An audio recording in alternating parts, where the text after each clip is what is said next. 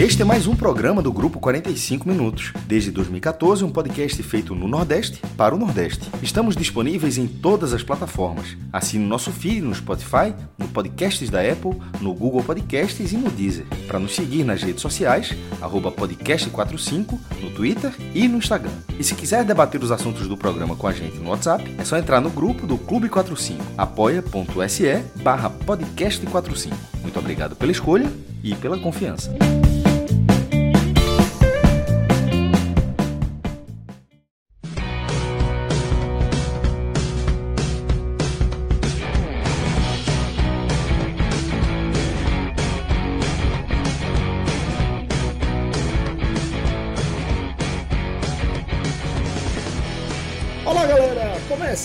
Mais um Telecast. Eu sou Celso Shigami, estou aqui com Fred Figueroa, com o maestro Cássio Zirpoli, com o Tiago Minhoca e com Cássio Cardoso. A gente está ao vivo aqui nos nossos canais no YouTube e também na Twitch.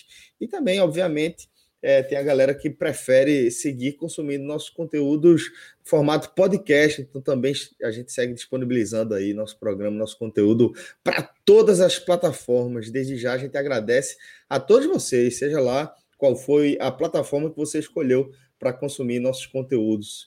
Já é bom demais para a gente, tá? É agradecer a todo mundo que manda um apoio para o nosso trabalho, seja consumindo, seja divulgando ou é, de forma direta, por exemplo, já recebemos aqui um super chat de Roberto Serafim, é, falando, perguntando se essa vitória do Atlético Goianiense, é, não, é, afirmando, né, essa vitória do Atlético Goianiense é muito chata, praticamente o Atlético da Zona Vermelha. Abraços a todos. Um abraço para Roberto, querido, obrigado de verdade por sua contribuição, tá? A gente já aproveita para é, oficializar que nosso superchat está aberto, se você puder contribuir, de fato é bastante importante para que a gente siga tocando o nosso projeto. Fala, Fred. Celso, respondendo Roberto, né? É... Eu estava na fase, estou ainda na fase, por exemplo, Grêmio Atlético Goianiense, eu ainda torci para o Grêmio, né? E ainda tenho algumas fichas que o Atlético Goianiense joga a red zone, né? Vai disputar permanência de forma mais, mais efetiva e não essa disputar permanência, chegar logo a 40 e poucos pontos. Não é isso que eu estou dizendo. Isso aí o Bahia se considera, o Fortaleza se considera, o Ceará se considera. Mas, de fato, ser um alvo. Eu ainda tenho essa, essa algumas fichas para isso. Mas é, eu, eu concordo com o Roberto, né? Eu, eu concordo com o Roberto. Eu vou falar mais para frente. É, esse assunto a gente volta, volta mais na frente, porque existe aí uma, uma hierarquia imposta posta na mesa e a gente tem que obedecer a hierarquia porque o Nordeste faz um, um bom ano, né, Celso? Mais do que um bom ano. Inclusive, esse é o primeiro tema da nossa pauta. Daqui a pouco eu já vou abrir é, para que a gente possa começar a analisar né, mais esta rodada e também o momento do futebol aqui na região como um todo, tá? É, mas antes eu só queria aproveitar para mandar um abraço para os nossos parceiros, né? A gente é, tem muito orgulho de se associar a marcas é, que sempre acabam trazendo é, muita, muita honra mesmo, muito orgulho para a gente, porque são feitos por pessoas que realmente são comprometidas aí com o que entregam, como a turma da loja do condomínio, essa galera que joga em todas é, não sei se Rodrigo já está com, com a vinhetinha aí separada para a gente, mas de toda forma vou falar um pouquinho aqui sobre a loja do condomínio. Tive a oportunidade de conhecer, é, saí de lá e eu, eu, até comentei, né? Pô, fui lá pensando em comprar pilha e acabei trazendo uma bomba de bicicleta e uma pazinha para jardinagem. E dito feito, velho. A bomba de bicicleta já, já foi utilizada, daqui a pouco é, vou até fazer um post, porque foi, foi curioso. Acabei usando mais rápido do que eu esperava, velho. Fui sair com os meninos porque o sol abriu é, nesse domingo, depois de alguns dias de chuva. E aí, quando cai, subiu na bicicleta, eu vi que o pneu estava baixo. Aí lembrei que tinha é, pega essa bomba, né? Uma bomba daquelas de, de, é, que você vai pisando nela, né? Pô, muito, muito bacana. E isso é das coisas que, que acontecem via de regra quando você Celso. entra lá na loja do condomínio. Fred. E isso é muito característico mesmo, porque, por exemplo, eu tô louco atrás de uma bomba dessa. Fui lá na loja do condomínio, não vi a bomba, mas a próxima vez já vou lá, porque é muito necessária. Né? Eu comprei uma Fred. bomba, eu comprei uma bomba para encher o pneu das bicicletas, meu, que a bomba dá mais, cansa mais do que encher do que andar de bicicleta. não é bomba que eu tenho, velho. Puta, o cara não anda.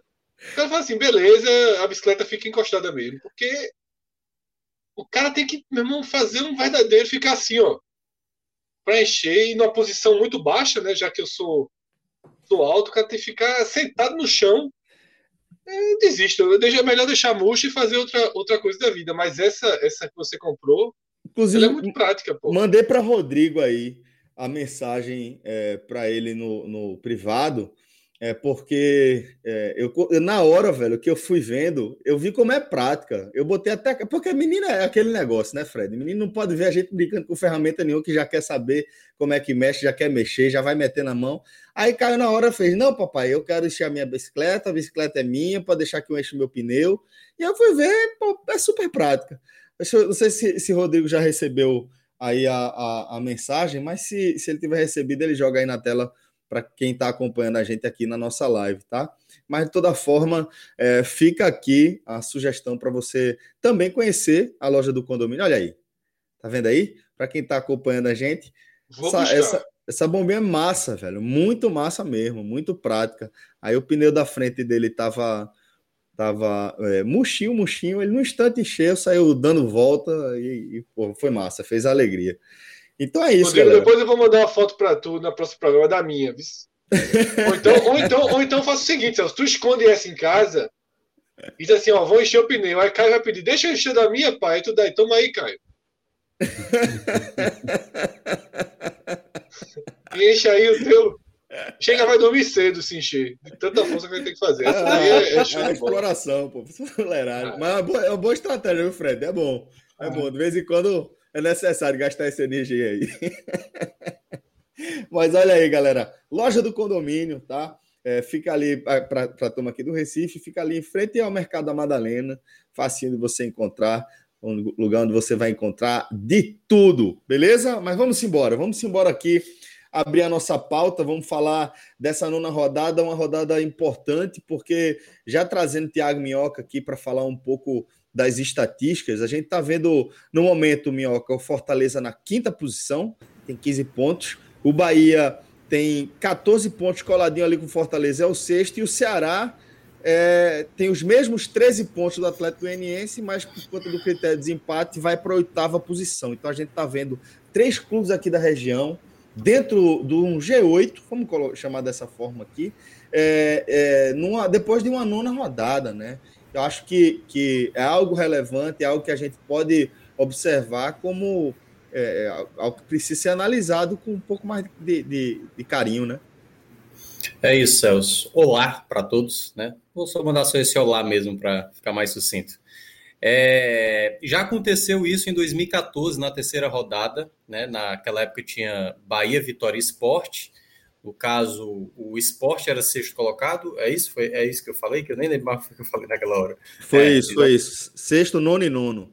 Isso, sexto e Bahia e Vitória eram nonos colocados, porque estavam todos empatados ali com o Flamengo na nona colocação. E, e, era a terceira rodada, né? Por isso que a gente tem que ponderar, assim, três rodadas, uma vitória, dependendo do adversário, você tá lá em cima, um empate, você tá ali no meio, do, no meio da tabela e tal. Então, nona rodada, isso considerando que é um quarto do campeonato, é muito considerável, e aí eu acredito que tem algumas situações para esse motivo, né? Trabalhos de Bahia, é, Ceará e Fortaleza geralmente têm suas, os seus problemas em alguns momentos, mas né, quando você vê o trabalho dos últimos anos, são equipes que, se a gente fosse imaginar, assim, pudesse chegar nesse um patamar e pegando até o áudio guia como referência, a gente imaginava que o Ceará pudesse estar no top 10, a gente imaginava que o Bahia poderia ser, a gente imaginou que o Fortaleza poderia ser uma surpresa né, dessas possibilidades. Então, assim, é, não é que é algo que a gente esperava, mas essa situação ainda dá para juntar pelo fato de que a gente tem três equipes daquelas mais tradicionais, com mais investimentos na Série B. E isso permite equipes que, até porque eu acho que essa Série A é uma Série A com equipes menos tradicionais, se a gente for olhar na história do Campeonato Brasileiro, Então, a, a, a possibilidade de equipes com, com bons começos é, ter essa condição de, de estar nesse top 10. Então, um fato raríssimo, né? Aliás, que a gente pode fechar com top 8, porque é, não tem ninguém nem da nona colocação aí, é do oitavo para cima.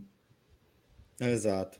Fred, é, e agora, acho que dá para a gente dizer que esses três times disputam o mesmo campeonato, né? Que inclusive não é o campeonato do esporte, mas também é, a gente já tira o Fortaleza daquela situação onde ele é, era difícil você, você é, analisar a liderança do Campeonato Brasileiro, a disputa pela liderança e não tratar o Fortaleza com muita seriedade. Mas agora dá para a gente falar que Fortaleza, Bahia e Ceará estão disputando a mesma competição, né? o mesmo campeonato, né?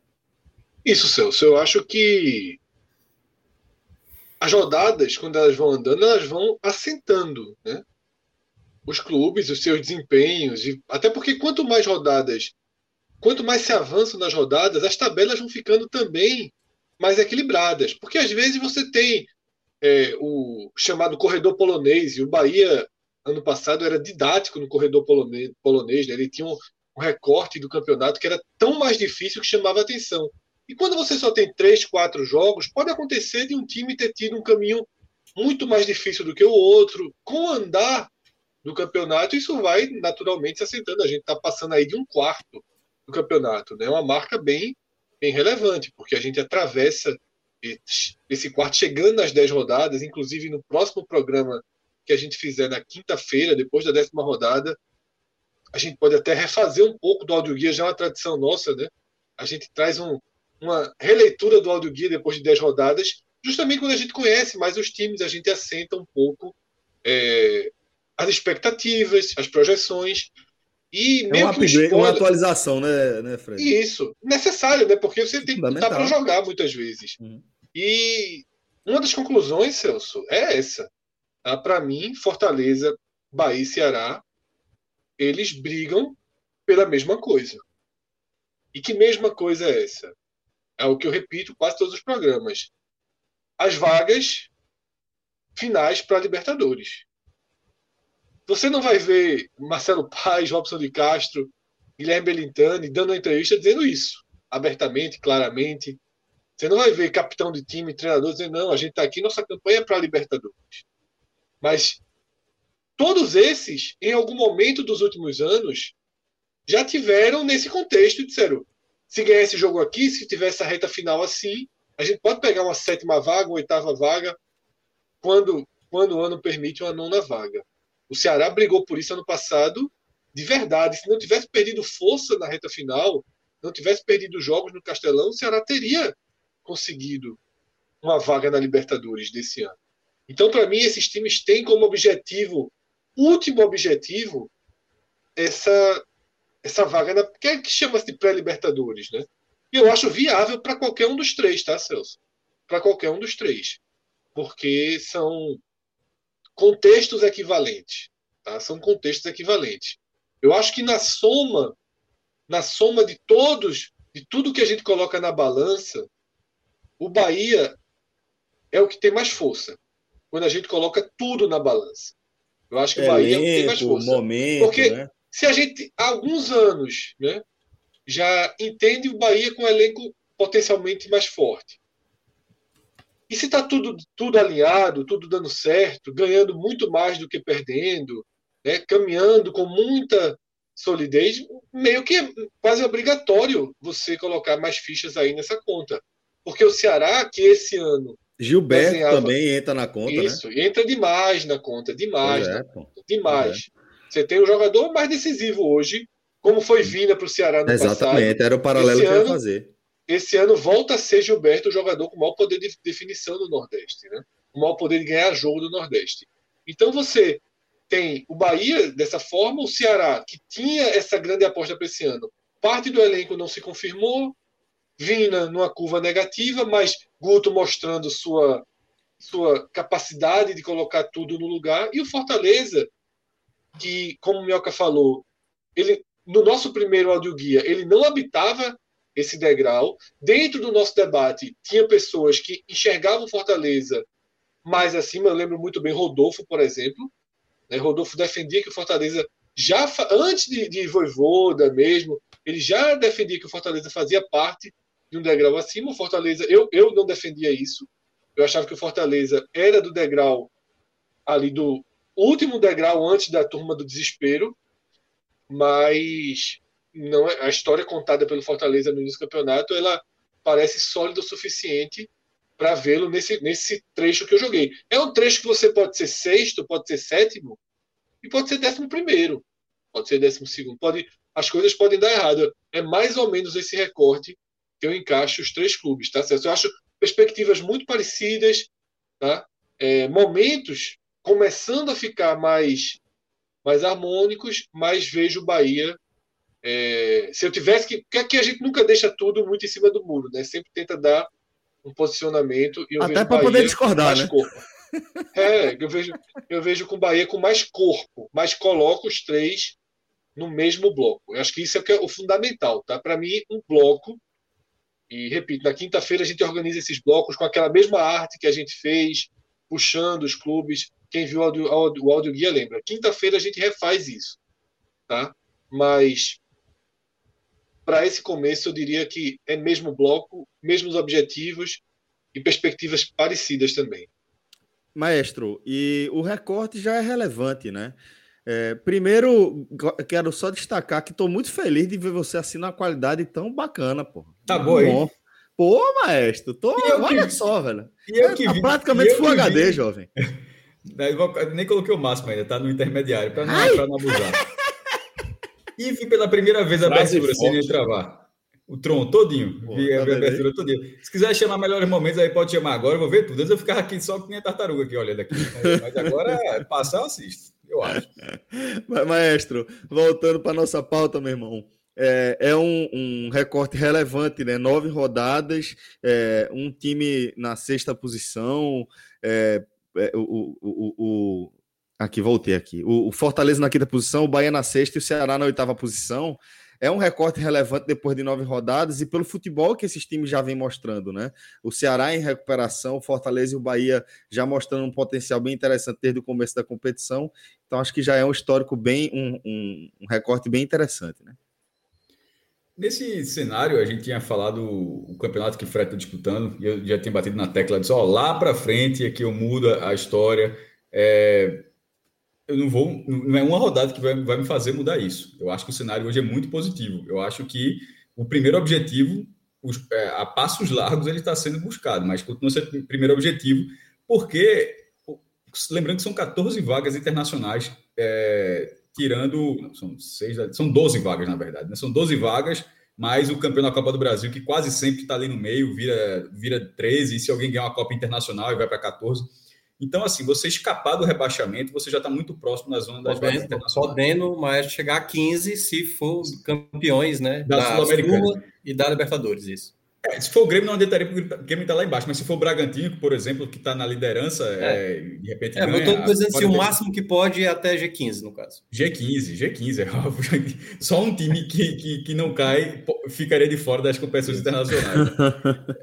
e quase aconteceu isso, viu, em 2017, mas aí o, o, Flamengo perdeu a Copa Sul-Americana. É, independente. Sim, mas aí, sobre. Voltando para o raciocínio, sobre essa, essa, essa presença não ser rebaixado com um formato desse, você está praticamente nas vagas internacionais, que nesse ano acabaram sendo obtidas só por Bahia e Ceará. O, o que está acontecendo é uma briga, uma possível briga, como o Fred falou, pelas últimas vagas da Libertadores, o que para mim não faz a menor diferença. É, eu nunca, eu nunca é, chamei, fiquei é para liberta, é Libertadores, só que é uma fase preliminar. Então, ah, caiu. Meu irmão, se o cara jogar a, a, a pré-Libertadores e cair, o cara jogou a Libertadores, só o cara caiu logo, mas jogou a Libertadores. Não tem. Não, é, é, é, o cara querer ser muito pé no saco do rival para dizer que Libertadores é só se jogar a fase de grupos. Isso aí é, isso aí é aquele negócio. Quem desdenha quer comprar, pelo amor de Deus. Então, o cara jogar pré-Libertadores já, já tá na Libertadores. Até porque oficialmente é isso mesmo. Então, nesse caso, brigar por, por essas vagas, em Caso elas não, caso elas não é, sejam alcançadas, você está automaticamente na Sul-Americana. Porque você não vai pular duas etapas. Tipo, você, você brigou pela Libertadores até a reta final. Você não conseguiu, você está na sua. Então, os que, é, é, que é o objetivo que, que os times do Nordeste eles queriam a, a, princípio, é, obviamente, não ser rebaixado e disputar uma competição internacional, da Sul-Americana para cima. esse momento, essa largada, eu acho que dá um, um ela motiva é, é, essa disputa. Eu simplesmente eu não abdico de todo o cenário da disputa contra o, contra o rebaixamento, porque a gente já viu inúmeros casos, inúmeros exemplos, dentro da região, fora da região, tudo quanto é canto, de que times que, que podem sair do trilho, ou que outros que estão fora do trilho encaixam e de repente passam na sua frente. Simplesmente você está onde você está agora, e o Nordeste pela primeira vez, a gente até, eu até coloquei o top 10, mas é porque a gente, é, mais, é mais uma questão numérica, é mais é, tradicional você falar top 10, mas a verdade é que é top 8, porque são três, os três nordestinos estão entre os oito melhores, mas a gente tem mais o costume de chamar top 10, é mais uma, uma, uma tradição, mas na verdade são três entre os oito, é muito relevante, mas isso não, isso não é um espelho de que três times vão terminar entre os oito. É, primeiro, que se acontecer, seria eu acho que o maior campeonato da história. Eu acho que isso só aconteceu uma vez. Em mil. Acho que 1978. É, com os... Cássio, três na Libertadores ia não, ser não, não, surreal para o futebol calma, da região. Calma, calma, eu não disse isso não. Eu não falei isso não. Eu falei, pelo amor de Deus. Eu não, disse... falou três entre os oito. Três entre os oito e três Libertadores. Um, pelo menos um. um. Não, não, é G6. 8 é 3. 8 é sim, mas é 3. Sim, mas aí é Fred é foda. Pronto, Fred, fiquei caladinho, velho. Não vou, não vou, porque senão eu vou perder o raciocínio, não vou discutir isso, não. O Libertadores é um que pode virar 8. Ah, o que eu tava querendo, quando, quando eu estava querendo dizer do histórico é de top 8. E isso, se eu não me engano, aconteceu uma vez que é o Bahia, acho que o Bahia, Esporte Santa Cruz chegaram nas quartas de final de 1978. Foi a única vez que o Nordeste colocou três times entre os 10 nesse modelo de 71 para cá. Obviamente, nos pontos corridos nunca teve dois times entre os 10. Então, de repente ter três, porra, é óbvio que seria, que seria relevante, mesmo que fosse 19 e oitavo. Quanto mais o cenário atual. O Fortaleza, que perdeu um jogo duríssimo, o Fortaleza tem duas derrotas no campeonato, as duas. Pra, pô, uma foi para o Flamengo e outra foi para o vice-líder Atlético Paranense, que na ocasião era o líder. Aí o Bragantino retomou hoje. É, o Fortaleza saiu pela primeira vez do G4 nessa rodada. Aí do G4 para o G5. Não desabou, não. Ele mudou a posição. O Bahia ganhou três posições, o Ceará ganhou quatro. O, o, o, Ceará não perde, o Ceará pontua cinco rodadas seguidas. Então é um momento muito expressivo que dos outros adversários não há. E aí, é, e para mim, eu encerro minha parte aqui, porque é o que eu acho o melhor, além de, desse conjunto dos clubes, é a falta de sinalização, pelo menos nesse momento, de reação dos de adversários. Pô, o tempo está passando. O, o, o Grêmio é um candidato anual de G6. Meu velho, nesse momento, para o Grêmio ser um candidato real, o Grêmio está, mesmo considerando jogos a menos, o Grêmio tem dois pontos. O nordestino do, desses, do, do, do, top 8, que tem menos, é o Ceará 13. Tirar 11 pontos é muito chato, meu irmão. Então, o Grêmio que tem investimento para brigar pela Libertadores e é um candidato natural, nesse momento ele está a 11 pontos. É quase um time já saindo dessa disputa. Aí você vê o São Paulo, que foi campeão paulista, é a mesma situação. São Paulo, nove rodadas. São Paulo não deve nenhum jogo, não ganhou de ninguém. Então, primeiro, os times que estão lá e outros candidatos fortíssimos que não estão e estão muito abaixo. E isso, essa soma dá sim um, dá um, um eu acho uma sinalização bem positiva em relação à campanha mais segura, mas é sempre bom ficar atento de que o objetivo do rebaixamento ele não, ele não foi extirpado ainda não, ele, ele existe, ele só está muito mais fácil de ser alcançado, mas ele vai continuar existindo até que você tenha 45 pontos. É, o, o Celso, deixa eu falar um pouco sobre isso. Eu acho que o, um ponto muito importante para a gente avaliar essa situação, e eu vou concordar com o Xará em relação à prudência, de sabermos que é um campeonato que ainda está ali no seu primeiro quarto, né? Muitas equipes poderosas do futebol brasileiro, quando elas precisam dar um gás, elas, por exemplo, o Grêmio e o São Paulo, mesmo o São Paulo na situação financeira que está, são clubes que podem dispensar um investimento financeiro grande para resolver um problema emergencial. De repente, dá um gás.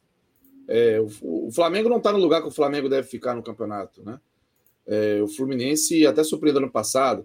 Mas o que eu quero dizer é o seguinte: pela primeira vez, é, essas três situações elas não têm um representante que é evidentemente uma surpresa.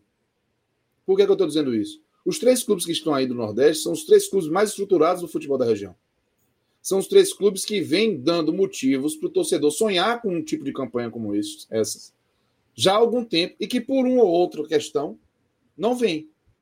Erro de técnico, sequência ruim, é, é, um técnico que estava bem, recebe proposta, vai embora, o outro escolhe o técnico errado, o outro melhor jogador se machuca e sai ou cai de rendimento. Mas é, a gente está vendo três times que são times representando clubes fortes, clubes que vêm se organizando e que há algum tempo vem criando nos seus respectivos torcedores a expectativa de uma campanha na parte de cima da tabela. É esse ponto, ele, por mais que eu veja dificuldades para todos os três, né, para manter esse nível, esse ritmo de pontuação, mas eu vejo que isso é uma, é uma possibilidade, dá uma possibilidade, uma expectativa maior, melhor de que o cenário seja melhor ao final. Pode não ser com os três, mas que fiquem dois, ou que um fique entre os cinco.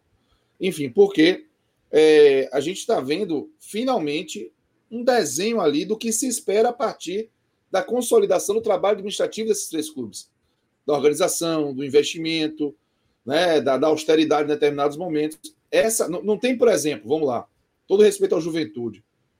O Juventude aparecer aí, podia aparecer entre esses cinco, esses sete, velho, é, é muito momento de campeonato. Tem muito cara de momento de campeonato. É, a gente acompanhou o Sport 2018 que estava com uma crise e ficou muito bem na, na, ponta da tabela, ali em cima. Eu lembro, a gente tratava isso como um momento do campeonato, mas a gente sabia o que estava passando no esporte. Sabia que tinha problema de estrutura, né, de administrativo mesmo. Nesse caso, não, a gente sabe que são bons trabalhos administrativos que começam com uma boa arrancada. Para mim, isso me dá uma expectativa melhor. Agora, eu tenho muito pé no chão, porque eu sei que o Campeonato Brasileiro é muito longo, é uma maratona, e os, os coelhinhos aqui do Nordeste estão dando um sprint no início. Mas o fôlego é o que vai puxar mais, sabe? É o que vai exigir mais. E eu torço para que essas administrações corretas e que estão estruturando melhor os clubes, elas consigam é, ter boas decisões, tomar boas decisões para manter esse fôlego. Eu vou dar um exemplo de boa decisão. O Ceará manteve o Guto Ferreira quando parecia, aspas, insustentável. Né? E a gente já viu que está dando resultado ter preservado o Guto no cargo. Cardoso, deixa eu só situar o exemplo que você deu, tá? 2018, o esporte tinha 15 pontos. Os mesmos 15 do Fortaleza. Era o sexto colocado, tá? Empatado com o quinto na nona rodada, todos os times com nove jogos, é o que dá uma, uma organização ainda mais melhor, é, é, ainda mais correta para a visão. O Sport tinha 15 pontos e o Sport foi rebaixado, né? Mas você Só para complementar essa informação, Fred, esses 15 pontos que o Sport tem em 2018 é a segunda melhor campanha do Sport em 11 participações da primeira divisão em nove rodadas. Ou seja, você pegar as 11 participações, a segunda melhor do Sport foi um rebaixa... terminou no rebaixamento. Vê como, como você consegue, você pode sair do trilho. E não é aí que ela para, tá? Pega, e não é aí que ela para. O Ceará, naquele momento, é, o Ceará, onde estava o Ceará naquele momento, que é o Ceará de Lisca, a recuperação, ou seja, assim como o time lá em cima saiu completamente do trilho, outro que estava lá embaixo conseguiu se reinventar na competição e, cai, e permaneceu. E só citando três que. Pontos Ceará, não, três é, pontos no Ceará. Três pontos. É, não é aí. é, não é aí que para porque pode dizer, ah, foi bem até a nona rodada. Não é aí que o esporte para. O esporte, para ter ideia, na décima rodada, ele vence o jogo e vira vice-líder. Quando a gente fizer, se a gente estivesse comentando isso aqui daqui a uma rodada, a gente ia estar dando um exemplo de um time com 18 pontos e vice-líder, que foi rebaixado. E também não é aí que foi a curva. A curva foi quando para para a Copa do Mundo, né? Que é um pouquinho mais para frente. Foi na décima primeira, foram. E foi a saída de Anselmo também, né? A saída de Isso, Anselmo quando, deu uma. Quando para para a Copa do janela, Mundo, é, é que aí, quando volta, volta justamente enquanto o Ceará. Né, joga, e o Ceará tira o jogo do Castelão. Aquele mudou a Ali é AA é. e DA. Meu, ali, Exatamente. É, e, é, e, aí o Sport, detalhe, o Sport foi muito melhor que o Ceará naquele jogo. Mas, e, acaba... e, nem tinha, e nem tinha como não ser, né? Porque a bola que o Anselmo estava jogando, estava jogando assim, é, futebol é, muito acima e, do e é, jogo clássico, né? É da clássica lá da torcida jovem do, do esporte, quando vamos Isso, lá rebaixar o Ceará. E, e aí... tem o print, é. É, e aí, a aprende, né? A turma fala é, desses e, e aí, aquele jogo, o Sport dominou. Foi o primeiro jogo que o Sport. Porque o que aconteceu também foi que é, Claudinei, nesse intervalo, chegaram reforços, ele não conseguiu meio que cortar os reforços. Família, aí colocou família. o time mais para frente, Michel Baixo titular, abriu o time. O Sport jogou bem melhor que o Ceará, não fez um gol e o Ceará acaba fazendo gol. Acho que Arthur Cabral de cabeça faz o gol do Ceará. É isso aí mesmo. E aí passe a chave do, vira. Passe do inominável. O Ceará ganhou a primeira. O Ceará é. ganhou a primeira. Isso. Ali, isso? E a chave vira ali. Ó, é, deixa eu trazer uma mensagem que a gente recebeu de Carmo Emanuel é, aqui no Superchat. É, Cardoso, os dias de Gilberto estão contados no Bahia. Eu vou aproveitar essa pergunta, Cássio, para te fazer outra pergunta também, dentro desse mesmo contexto, para a gente é, entender esse momento do Bahia. Né? É, um time que, como, como o Fred trouxe aí, talvez seja o que a gente enxergue mais, é, mais fatores para colocá-lo como principal expoente do futebol nordestino no momento. E eu queria te perguntar quanto de Gilberto tem dessa participação aí, né? Porque um jogador muito decisivo, que voltou a ser muito decisivo. Eu acho isso bem importante de se destacar do momento de Gilberto, o melhor momento da carreira dele no Bahia, né? Onde ele tem muito mais boas fases do que fases ruins, mas o mais importante, um jogador que passa pelas fases ruins, passa sem, sem que você se preocupe demais, você já sente a confiança de que daqui a pouco Gilberto volta a balançar as redes. Então, é, ele está vivendo esse momento esplendoroso, e eu te pergunto quanto desse potencial que a gente vê no Bahia está aí é, nos pés de Gilberto. Celso, o potencial de, de fogo do Bahia está muito associado ao potencial de Gilberto. É, a gente não enxerga, a gente enxerga um Bahia é, que consegue boas transições ofensivas, consegue sair do campo defensivo para o campo ofensivo, evoluir bem, mas o poder de fogo ele está basicamente concentrado em Gilberto, e aí você tem ali um, uma divisão com o Rodriguinho, com o Rossi, mas é um time que carece, inclusive, de mais opções de jogador que, que fede a gol mesmo, bota a bola para dentro do gol. Mas assim, isso é, dizer isso é pouco até para a fase do Gilberto, sabe? O Gilberto está num, num momento, mais uma vez, né? O Gilberto ele vive bons momentos dentro de várias temporadas, bons e maus momentos, né? Ele vive maus momentos também. O Campeonato Brasileiro de 2000 e acho que foi 2020 mesmo, que ele começou as primeiras rodadas e não fez um gol. Acho que 10 rodadas. Não sei quando é que ele foi fazer um gol. Mas enfim. É, ele ele é transformador. Hoje o jogo da Chapecoense foi um bom exemplo disso. O Bahia dominou a Chapecoense o jogo inteiro. Dominou confortavelmente, eu diria, mas teve uma dificuldade absurda de ser mais agressivo. Até na reta final a gente vai comentar melhor do jogo. Mas se fosse o Gilberto entrar, e claro, tem todo o contexto, o zagueirão deu uma colaborada ali, mas ele, ele resolveu. Ele resolveu o jogo. E isso vai reforçando a importância dele. Os números dele no Bahia também reforçam essa importância. Gilberto, curiosamente, chegou hoje ao seu 38 gol. O Xará faz esse acompanhamento aí no blog, é, no Twitter tá, o tempo todo. Aí a gente já, já começou a contagem regressiva, né? Na expectativa de vê-lo superar. Né? Já estou com o posto pronto. Veja só, quando ele, quando ele. Porque 38 estava 1. Na hora 38, que ele fez o gol, exato. eu abri, eu estava assistindo jogo no computador, Cássio abri logo o, o, o, WordPress, quando eu faço o blog, já fui gastando conexão. Né? Gastando conexão. Não, agora economizando, na verdade, porque tem. e, e fui estruturando já o, o, o, post, que vai ser mais, sair mais cedo ou mais tarde, porque se ele faz o 39 ali, ele igual a marca, embora embora tô com vontade de fazer quando ele, quando ele chegar no 40. Porque aí realmente é, não é igualar o recorde, é quebrar a marca. Eu acho que ele vai quebrar a marca, Cássio. Então, é isso, é um tabu de 40, mais de 40 anos. 46. Né? 41 anos, 46 anos. Então, e eu acredito que o Gilberto é muito próximo disso, porque assim, o Gilberto ele tem. É, já, já conversei com pessoas que conviveram e convivem com o Gilberto. O Gilberto ele tem uma dificuldade em lidar com o protagonismo. Pode parecer é, maluquice, mas a real é que ele fica muito mais à vontade quando chega um Rodriguinho, quando o Rossi chega e aparece muito. Ficou muito Pode claro isso, isso na passagem dele pelo Vasco, eu acho. Foi quando ele chegou lá no Vasco como protagonista não conseguiu render ali naquele Vasco, eu fiquei. Não conseguiu render para os padrões de Gilberto. Né? Eu fiquei surpreso.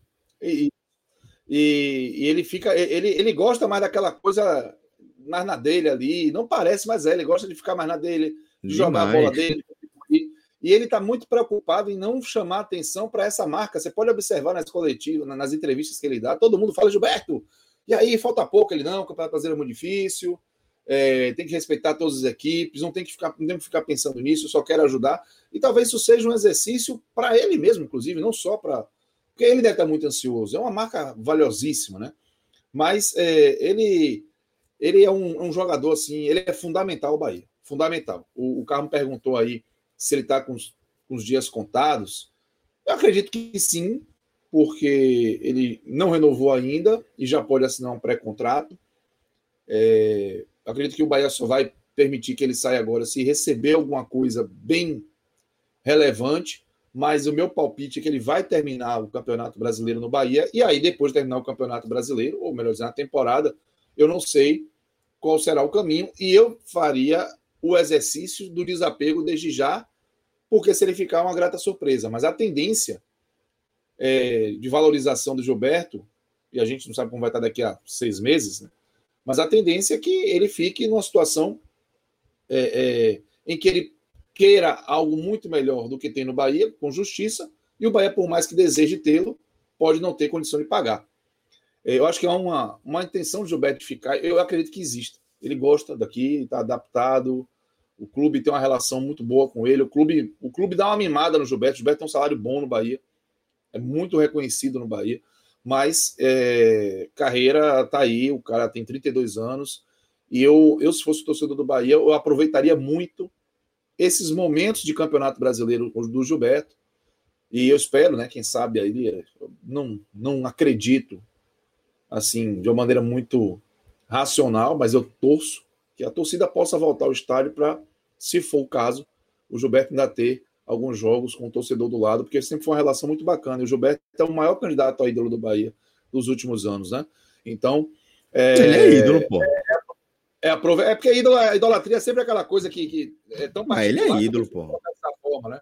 Mas tá, ele, tá, assim, tá, tá, tá, entendi, perfeito. Entendeu? Não, entendi a sua é, cautela, é, claro, mas, claro, claro. Mas ele é um, é, um, é um jogador, assim, diferenciado e ele realmente já, já tá com o nome escrito na história do Bahia e para mim o torcedor do Bahia deve curtir ele mais do que se preocupar se ele vai sair quando vai sair. É muito difícil mantê-lo, mas o Bahia já conseguiu duas vezes. Uma delas parecia improvável, acho que no final de 2019. Então as coisas precisam ir cada coisa no seu tempo. Enquanto ele estiver no Bahia, eu acredito que ele está ali com plenas condições de quebrar os seus recordes, de, de ir escrevendo ainda mais é, a sua história no clube. Mas assim, é difícil, viu, Celso? Até é, do ponto de vista matemático, botar o tamanho da importância do Gilberto hoje mas eu diria, pô, o cara é artilheiro do campeonato com sete gols. Ele, é, ele foi decisivo em jogos que o Bahia venceu contra Atlético para, é, contra Chapecoense e contra o Ceará. Ele fez esses dois gols. Fez gol de decisão de Copa do Nordeste. Pessoal, pô, eu vejo muita gente dizendo que Gilberto é artilheiro de gol inútil, né? Principalmente quando ele tá no, nas, numa espiral de, de, de merda que ele diz quando vive. É normal, ele vive atos. Mas o pessoal começa a ah, é artilheiro de gols inúteis. Pô, o cara jogou uma final de campeonato baiano e fez um gol do título. Ele jogou uma final de Copa do Nordeste e fez um gol do título. Ele não, fez, ele não jogou final de Campeonato Baiano de 2020, não jogou final de Campeonato Baiano de é, Nordeste de 2020. Ele estava machucado, ele jogou o Fernandão. E fora os, os gols decisivos dele mesmo, de, de, de, permanência, de pontuação. Os três jogos que o Bahia às 11 da manhã, na história da Série A, os três tiveram gol de Gilberto. Atlético Mineiro o Bahia deu 1x0, o gol foi de Gilberto. Bahia e Vasco, Bahia deu 2x0 em São Januário. São Januário assim, ó. Ele fez um golaço, o segundo gol foi dele. Hoje ele abriu o placar e abriu os caminhos dos três pontos para o Bahia. Então, é, ele é um jogador que precisa ser muito reconhecido e valorizado, mas em relação à permanência dele, é, são muitos fatores que, que contribuem aí para essa decisão, para essa permanência, essa saída acontecer. Então a gente precisa realmente aguardar. Mas eu, meu, minha dica para o torcedor do Bahia é curta Gilberto enquanto Gilberto está no Bahia. Né? Afinal de contas, é, é um jogador muito difícil de se encontrar. Hoje a história do jogo passa por ele, né? Diretamente. Sem dúvida, Celso. O jogo, o jogo hoje, Celso, foi um jogo que assim, o Bahia entrou pressionado, porque o Bahia deixou de pagar uma conta de luz, né? deixou de fazer a sua obrigação contra o América. E pegou uma Chapecoense que não venceu. E pode ter certeza que, independente das questões mais subjetivas, daquela brincadeira é verde, é a Chapecoense, que o Bahia nunca ganhou na Arena Condá, tinha principalmente uma preocupação muito grande o Bahia finalmente fazer valer o seu, a sua superioridade. O Bahia é superior ao América Mineiro, eu não tenho dúvida nenhuma que o Bahia é superior ao América Mineiro, mas o Bahia não soube fazer valer isso, sabe? Então, é, normalmente uma derrota dessa, ela pode causar um dano muito grande. Hoje o Bahia voltou a campo contra um time que é inferior, um time, inclusive, que é muito limitado, mas dessa vez o Bahia ele fez o primeiro passo. Ele foi muito superior ao Chapecoense. Tipo assim, o Chapecoense não levou perigo ao Bahia no primeiro tempo. O Bahia é, é, alugou o campo, jogou como se jogasse em casa, mas como se jogasse em casa contra um adversário fechado, aquele jogo que o Bahia não tinha criatividade para romper essas linhas. O Bahia foi mesclado, dado Cavalcante, e é outro dado para chamar a atenção, né? Com perdão do trocadilho, não foi de propósito. É, foi dos quatro jogos que o Bahia venceu na Série A, em três, o Bahia teve time mesclado, ou seja, não foi o time titular mesmo, aquele de 1 a 11 clássico. Foi com Tony Anderson, com Michael Douglas. Foi a terceira vez, só com o Santos, que o Bahia começou com é, a sua linha é, é, de defesa e o meio-campo, com Patrick, Daniel, Tassiano, Rossi, Gilberto Rodriguinho. Só o Santos. Todos os outros jogos o Bahia venceu. Ceará, Atlético Paranaense e Chapecoense. O Bahia começou o jogo com jogadores que vinham jogando com mais frequência no banco de reservas. E o Dário Cavalcante disse que isso é para poder não estourar os atletas. Então, eu acredito que é, ele foi muito feliz nisso, né? Eu acho que precisa, por mais que o elenco não ajude, o Tony Anderson não, não gruvou ainda, não encaixou. O Oscar Ruiz entrou durante o jogo, não encaixou. Mas, por exemplo, o Jonas Anotou aí, um né, Maestro? Anotou aí? Não gruvou. O quê? Não gruvou. É, saiu, né? É, foi foda. Escapou. Mas o, o, o Jona Gringe, é cringe total isso, né? O, Sei não. O, o, Sei não, porque eu não sei o que é cringe. O groove eu tô ligado. O groove tá ligado, então você é cringe. O, o Jonas já funcionou melhor. Luiz Otávio, evidentemente, mostrou que né, a gente vai falar das, das, das análises individuais em uma oportunidade, mas no geral, o Bahia ele foi muito superior ao Chapecoense, só que ele deixou uma angústia muito grande sobre a sua capacidade, em relação à sua capacidade de converter isso em resultado. Porque isso aconteceu contra o América, tá? O Bahia foi muito superior ao América. Só que o América, é, primeiro, o Bahia tinha um zagueiro que não tinha condição de jogo, que era o Lucas Fonseca, e o América tinha uma transição muito boa. Mas o América teve que perder muita oportunidade de contra-ataque para poder transformar o seu, seu jogo em, em vitória. E o Bahia teve que fazer muita besteira para perder aquele jogo. E hoje bateu essa preocupação. O Bahia era melhor que o Chapecoense, não conseguia agredir. Foi um primeiro tempo, apertou um pouquinho o parafuso ali. Teve um chute de Rodriguinho, teve uma bola que o Michael Douglas chutou, o goleiro defendeu, o João Paulo e o, Tassiano passou por ela. Mas é, a expectativa ficou que o Bahia pudesse resolver no segundo tempo, o que não tinha feito no primeiro. Quando deu o início do segundo tempo, ali teve a bola do jogo, né? Foi no pé do Fabinho da Chapecoense. O Bachola foi pro jogo, o Bahia não estava conseguindo é, responder essa superioridade fazendo gol. E aí, uma bola invertida nas costas do Matheus Bahia, veio um cruzamento, o Fabinho chegou no segundo pau livre, gol que não se perde, perdeu. E aí faz parte, isso acontece contra o Bahia, vai acontecer a favor também.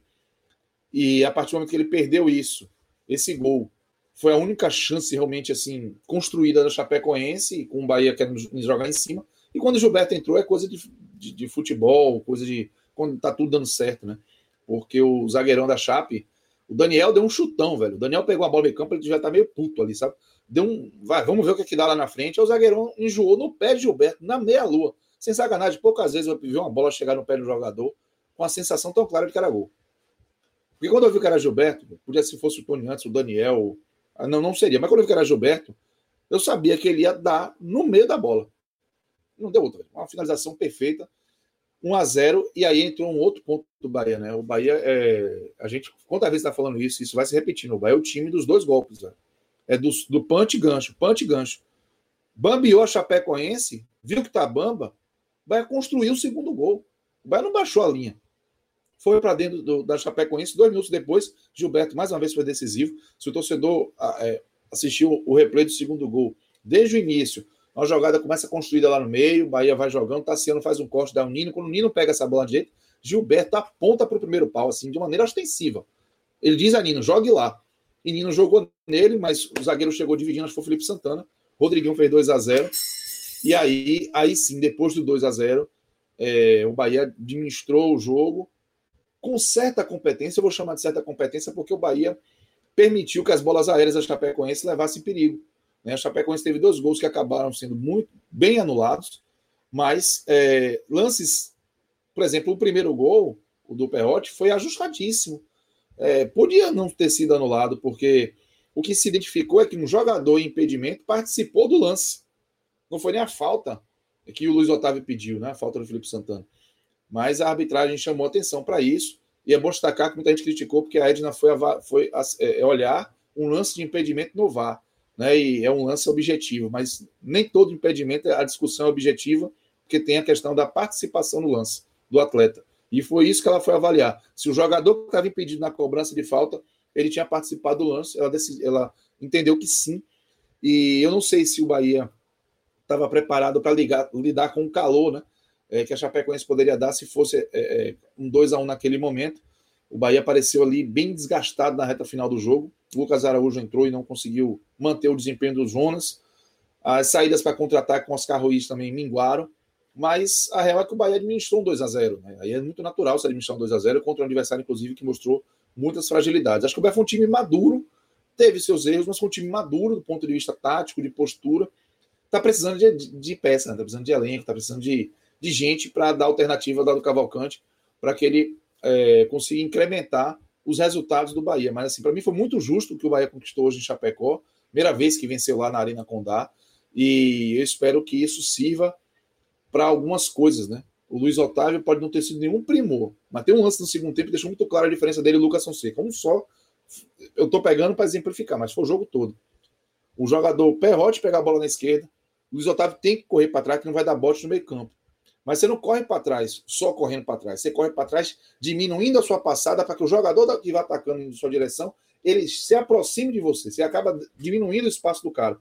Não à toa, ele intercepta o toque do Perrote e a sequência da jogada não, não é um contra-ataque para Chapecoense. O Lucas Fonseca, se vacilasse, estava correndo até a linha do gol, junto com o Matheus Teixeira tentando agarrar. Então, é, Luiz Otávio foi, deu outro, outro nível. E é só destacar que foi o primeiro jogo que o Bahia não tomou gol desde que o Germán Conte saiu machucado.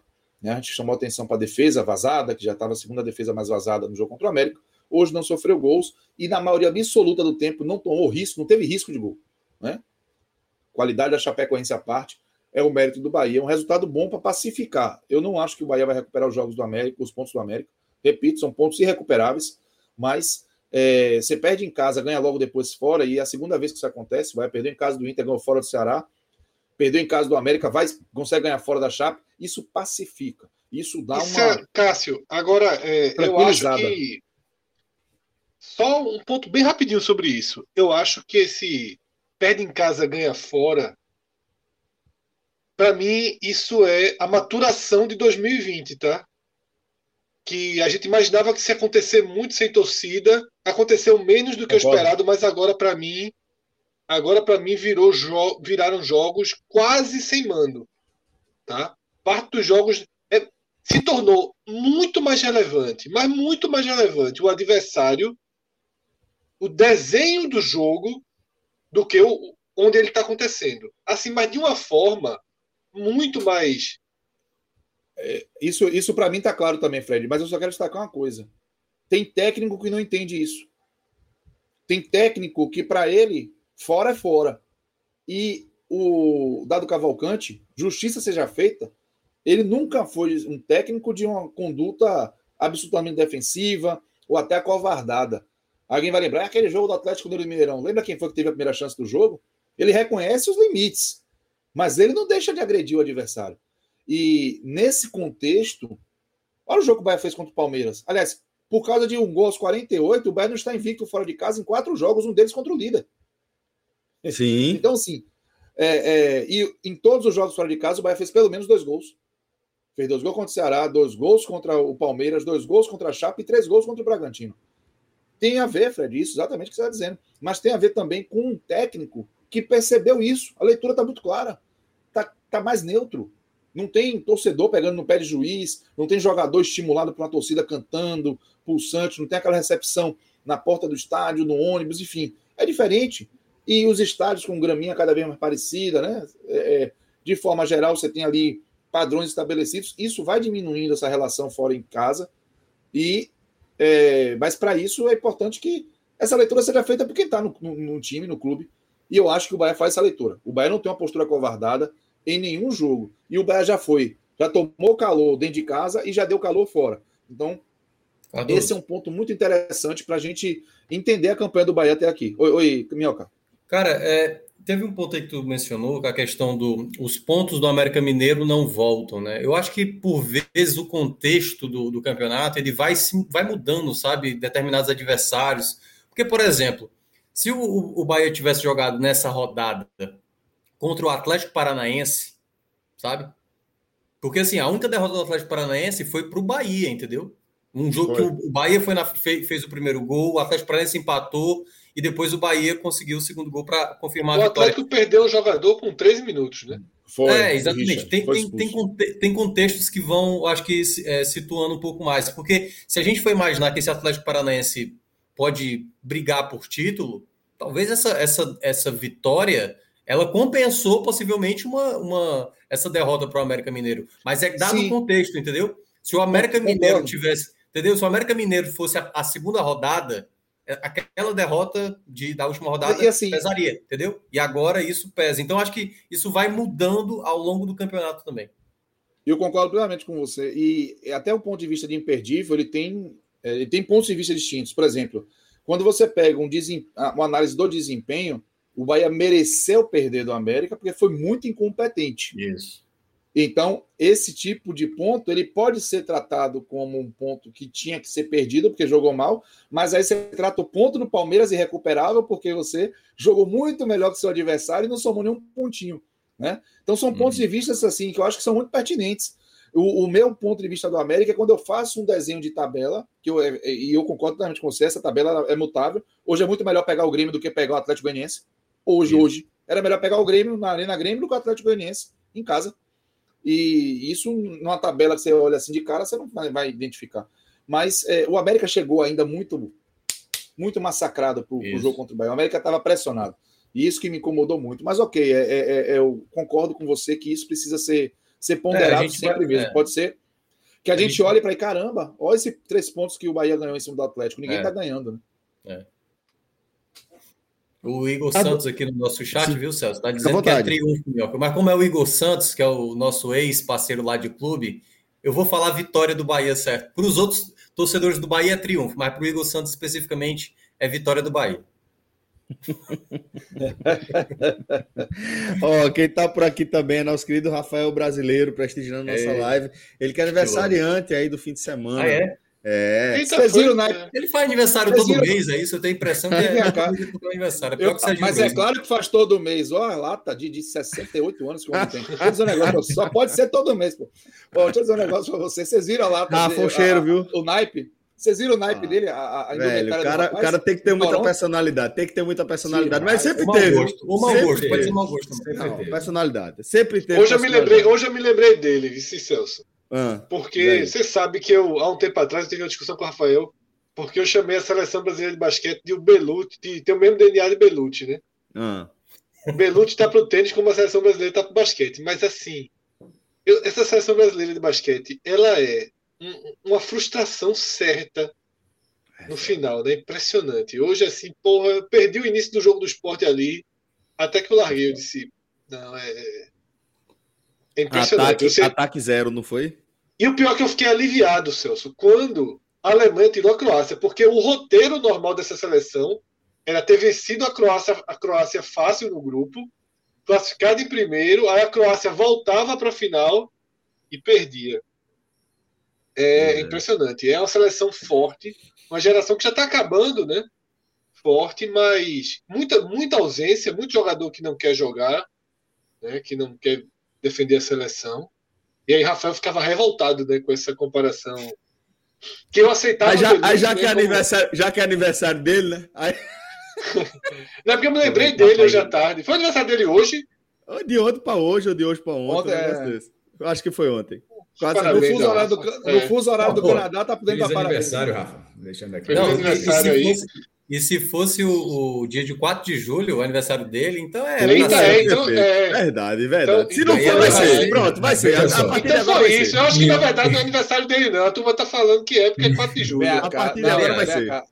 Vem cá, vocês vão fazer um novo João, é isso, né? Que João eu nunca tenho dado data de aniversário. Não, eu não tinha dado conta disso, não. Se o aniversário de Rafael fosse 4 de julho, era, era um pacote assim, meu aí é pacote não, mas, mas, aí que tá, não pode ser 4 de julho. Essa é a questão. Eu sou, porque, eu porque ele é brasileiro, veja, velho. Ele é, é quase. Ele é quase. Rafa é um cara que, tipo, ele sempre foi muito fã da, da, dos esportes norte-americanos, da música da também, cultura, né? forma, é, da, da, cultura, cultura como da cultura todo, mesmo. mas nunca tinha tido a oportunidade de ir para os Estados Unidos e continua sem, sem estar por lá, né? Ele passou dele. então, já é cruzou, quase 4 de julho. é quase 4 de julho, pode ser 3. Tá? Eu acho que ele já, já cruzou ali. Já... Não, agora já foi, mas ele não ir morar nos Estados Unidos foi uma das coisas mais fora de sem sentido que eu já vi. Não, não tá vou sair do Brasil. Tá, não, vou tá para o Canadá. Estágio, estágio, estágio. É, tá se adaptando. Estágio, estágio. Quando chega, Rafael daqui Aê, rapaz, não tinha visto isso, não. Tá, pra quem tá na nossa live. A roupa é parecida com o prédio que tá ali atrás mesmo. É como se fosse um cosplay do prédio, tá ligado?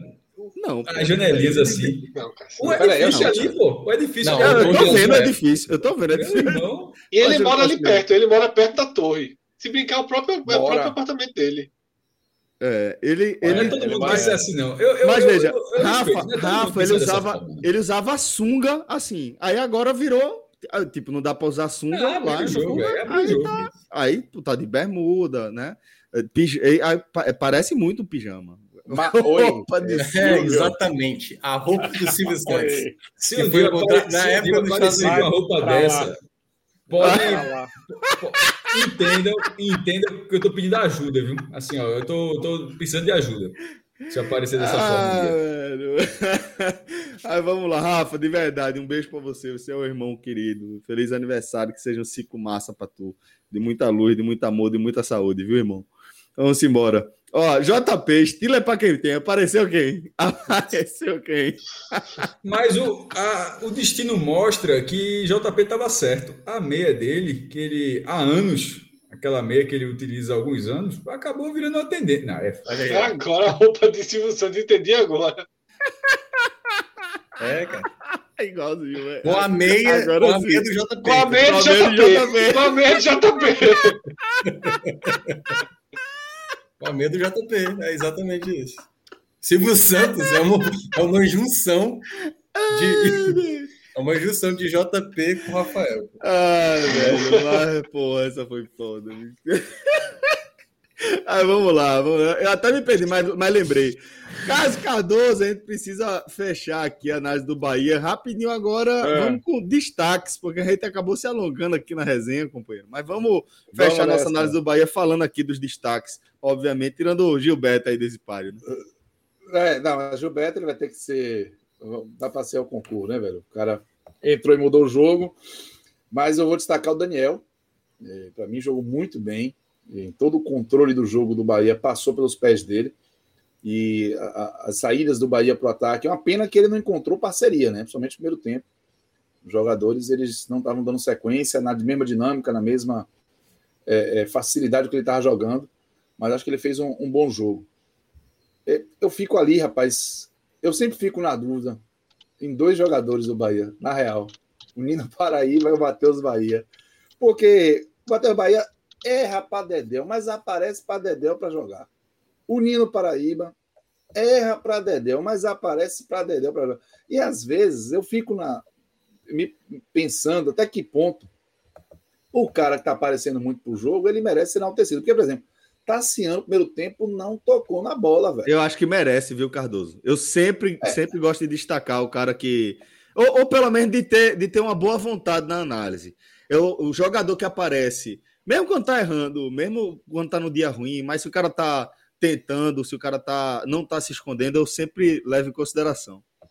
É, isso. E assim, é, o Nino acabou. É, aí o Marcos Pérez, né? Porque Matheus Bahia errou demais. E eu concordo. Se for para botar um lateral hoje, eu vou botar o Nino Paraíba. Ele, eu, eu, eu concordo. É, Matheus é, Bahia. A galera, a galera tava estilando aqui já. Tava. E o, o Antônio Silva ele botou que tá sendo jogou isso que aconteceu? O Bahia Rossi estava suspenso, está sendo um jogo aberto pela direita, né? É, e o Tony Anderson jogou por dentro. E o Tassiano, de fato, praticamente não, não pegou na bola. Mas assim, Dado fez a escolha, botou o atleta em campo, ele não, não foi bem. Isso eu não estou falando que o Tassiano tem que sair do time, né? Diferente do que eu fiz com o Lucas Fonseca, é, que eu, minha opinião foi muito clara, que ele não podia estar jogando. Não acho que é a situação do Tassiano, mas eu acho que o Tassiano não foi bem. Mas isso aí é outra conversa. Acho que o destaque positivo para mim é Gilberto. Eu vou ficar com Gilberto, com com Nino Paraíba e com Daniel. Mas na verdade a ordem é Gilberto, Daniel e Nino Paraíba. Celso está morrendo de, de, de, O que foi? Ei, irmão, eu vi agora a mensagem que Cardoso mandou. Ah, porra, agora. No chat privado, pode. Fred tá falando da, da seleção brasileira, ele botou aqui, basquete. Isso aí, isso aí, isso aí é bastidor, porra. Basquete assim, é foda, porra. Irmão, miserável, porra. Vamos embora, vamos embora. Vamos nessa. Ah, é... tra tra traz os destaques negativos aí, por favor. O destaque negativo. Para mim, o destaque negativo é...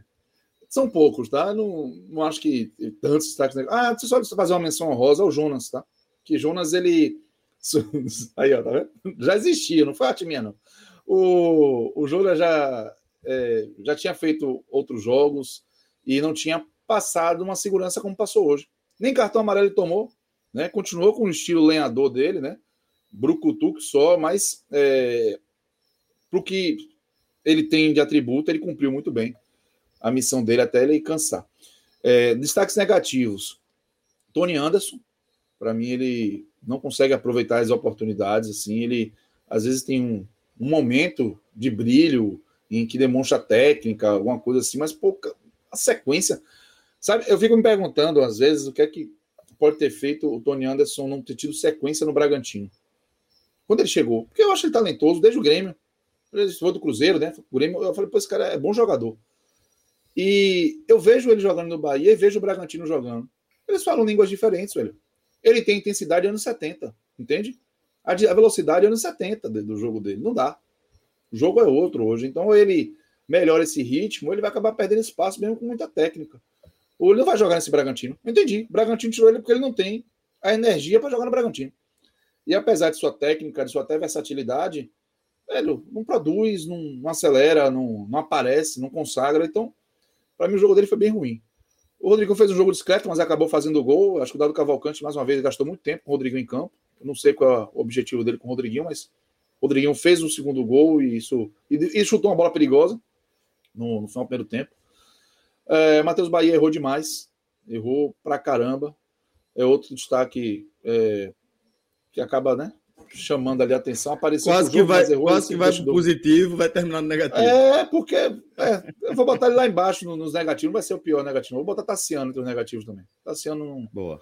Foi escalado numa posição que não é a dele, ok, mas ele estava lá, né? E aí o desempenho dele não, não agradou. E Oscar Ruiz, que mais uma vez entrou e não deu sequência. A zorra nenhuma. E é impressionante como ele chega com a expectativa. Você sabe o que é, a minha, qual é a, meu, o, a minha fé? Hum. Vou chamar de fé, que isso não é análise técnica, não. O Rob Gol, torcedor do Bahia, que não é cringe, aliás, o cringe, torcedor do Bahia, ele vai lembrar. O Rob Gol chegou no Bahia no início de 2001. Robson, ex-Paysandu, tinha sido artilheiro já no ABC. Ele chegou e ele era um jogador nas primeiras partidas dele no Bahia, absolutamente lerdo, desculpa a expressão, lerdo. Parecia desconectado do jogo sabe? É, é, é, pesado, troncho, chutava, ficava todo torto. Você ficava, esse cara não vai ser centroavante do Bahia, não vai ter jeito. Eu lembro muito até que tinha gente que defendia que ele tinha uma função tática importante, que o Nonato acabava ficando com mais espaço para jogar, para finalizar. E o Nonato fez um bom início de ano 2001. E aí, a, situação dele estava tão grave, Robson, que o, o gol do Bahia de Preto Casagrande contra o esporte na final da Copa do Nordeste, a bola que sobra para Preto, quem chuta a mascada é o Robson. Eu estava no jogo, eu estava atrás daquele gol, do gol de Zete. É, vem uma bola da esquerda, cruzamento, bate o travessão. Quando ela sobra, o Robson tenta pegar um rebote, só que ele chuta muito mal. E ela vai nas costas do jogador do esporte, aí sobra para Preto para chutar para o gol. Nesse tempo em que o Robson chutou mal, antes da bola entrar no chute Preto, a torcida em volta já estava massacrando o Robson. Eu lembro disso muito claramente. É uma. É, vai para cá, entendeu? Porque ele não tinha clima. De repente, virou. De repente ele começou a fazer gol, batia pênalti bem, fazia gol de cabeça, virou o Rob Gol, a torcida deu um carinho danado e ele saiu deixando uma boa, uma boa mensagem. Meu sonho, hoje com Oscar Ruiz é que seja isso. Porque ele até aparece para finalizar, ele tem chance de fazer gol, mas levou azar contra o Guabirá, mas depois deu mole contra a América, deu mole contra o Atlético Paranaense. Não faz, velho, e aí não se ajuda.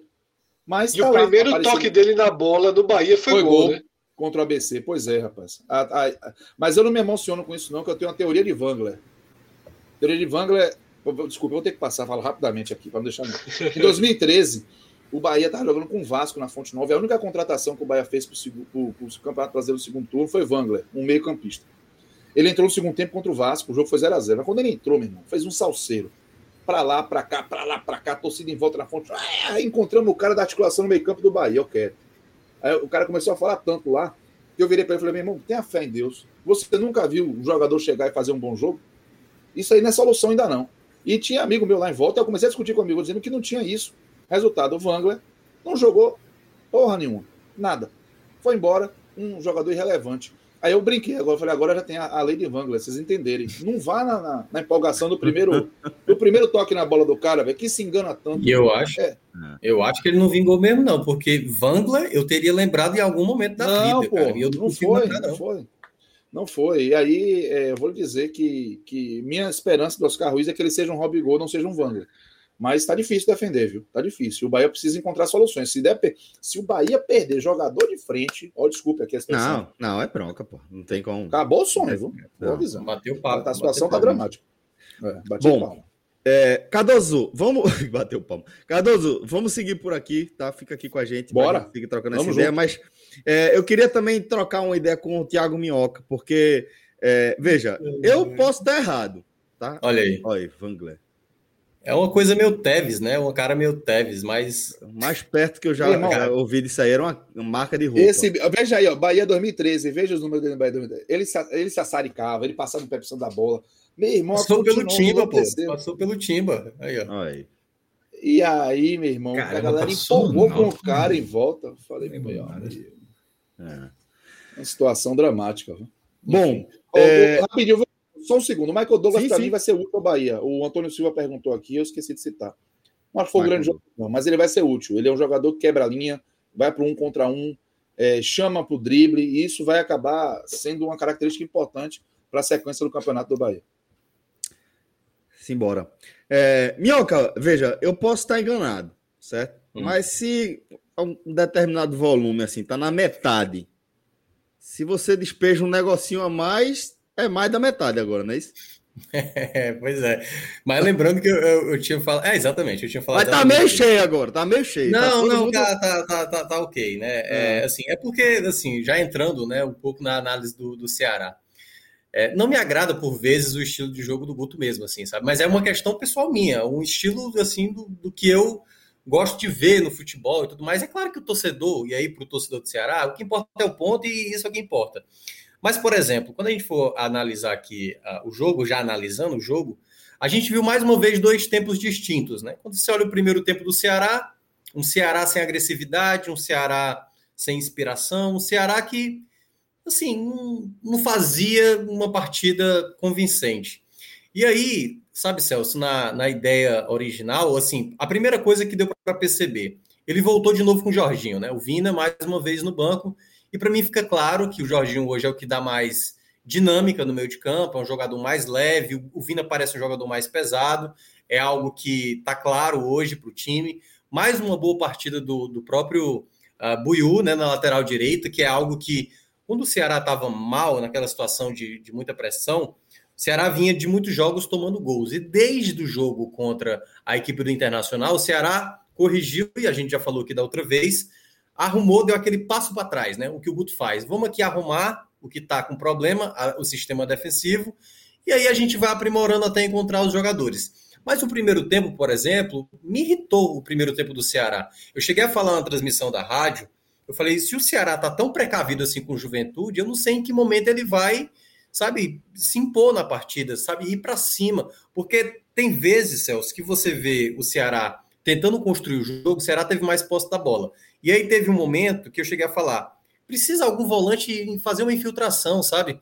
É a bola chegar no lateral para o Boiú, para o Kelvin, que foi o, o, que jogou hoje, né? O Pacheco estava tava suspenso. E na hora que essa bola chega na lateral, sabe, avança um volante, e aí sempre o, no caso, Sobral ou no caso, Marlon, guardando mais posição, sabe? Os dois zagueiros e os dois volantes sempre pedindo bola para trás.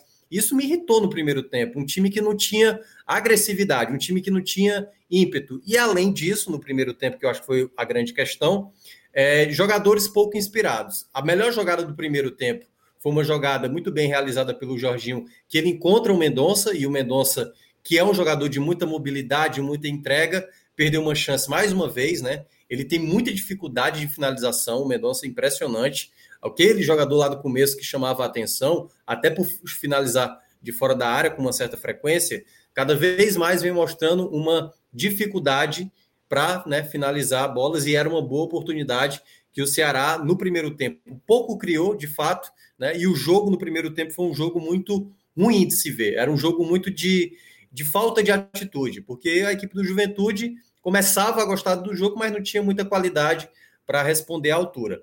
E aí a gente vai para o segundo tempo. E no segundo tempo, o Ceará veio com uma postura um pouco mais intensa, com mais movimentação. Tanto que a jogada do gol é uma jogada que começa praticamente numa zona morta. O Mendonça toca ali no, no, no, próprio Sobral, e o Sobral, quando aciona o Lima, aí é onde vem o que faltava para o Ceará em alguns jogos e que por vezes os jogadores possam tentar mais, que é o que o Mendonça faz por vezes e o que o Lima também acaba fazendo. E nessa jogada especificamente, o Lima, ao dominar, ele já domina girando, né, muito bem para cima da marcação, e na hora desse domínio, ele ainda tira a marcação e encontra um belo passe para o próprio uh, Saulo Mineiro, né, que a gente, para quem está acompanhando a live, está vendo aí na tela a vibração do Saulo, um toque de muito, muita categoria, né, a lá Romário, só um toquinho tirando do goleiro para fazer 1 a 0 isso logo, acho que com dois, três minutos de jogo, o Ceará já abrindo o placar. No segundo tempo, o que eu imaginava que o Ceará já mostrando ali a, a intensidade, pudesse mostrar esse rendimento. Mas esse é o grande empecilho que eu vejo por vezes no time do Guto, né? O trabalhar com a bola, ter a posse da bola. E aí surge uma outra jogada pelo lado direito, uma bela troca de passes do Ceará, em que o Lima finaliza e a bola vai para escanteio. O Jorginho bate escanteio no primeiro pau, o Gabriel Lacerda se antecipa para fazer o 2 a 0 Ou seja, em 7, 8 minutos, o Ceará faz o 2 a 0 e só aí é o ponto onde eu consigo ver esse Ceará sendo uma equipe que consegue é, fazer um bom campeonato. Porque o que é que acontecia com o Ceará antes, Celso? Geralmente o Ceará saia na frente, o Ceará estava muito fragilizado defensivamente, com peças que a gente já sabe que é um problema. Gabriel Dias, a própria defesa antes que não passava muita confiança, ou até mesmo a própria defesa que não estava muito bem no dia, como foi o caso do Messias contra o Santos.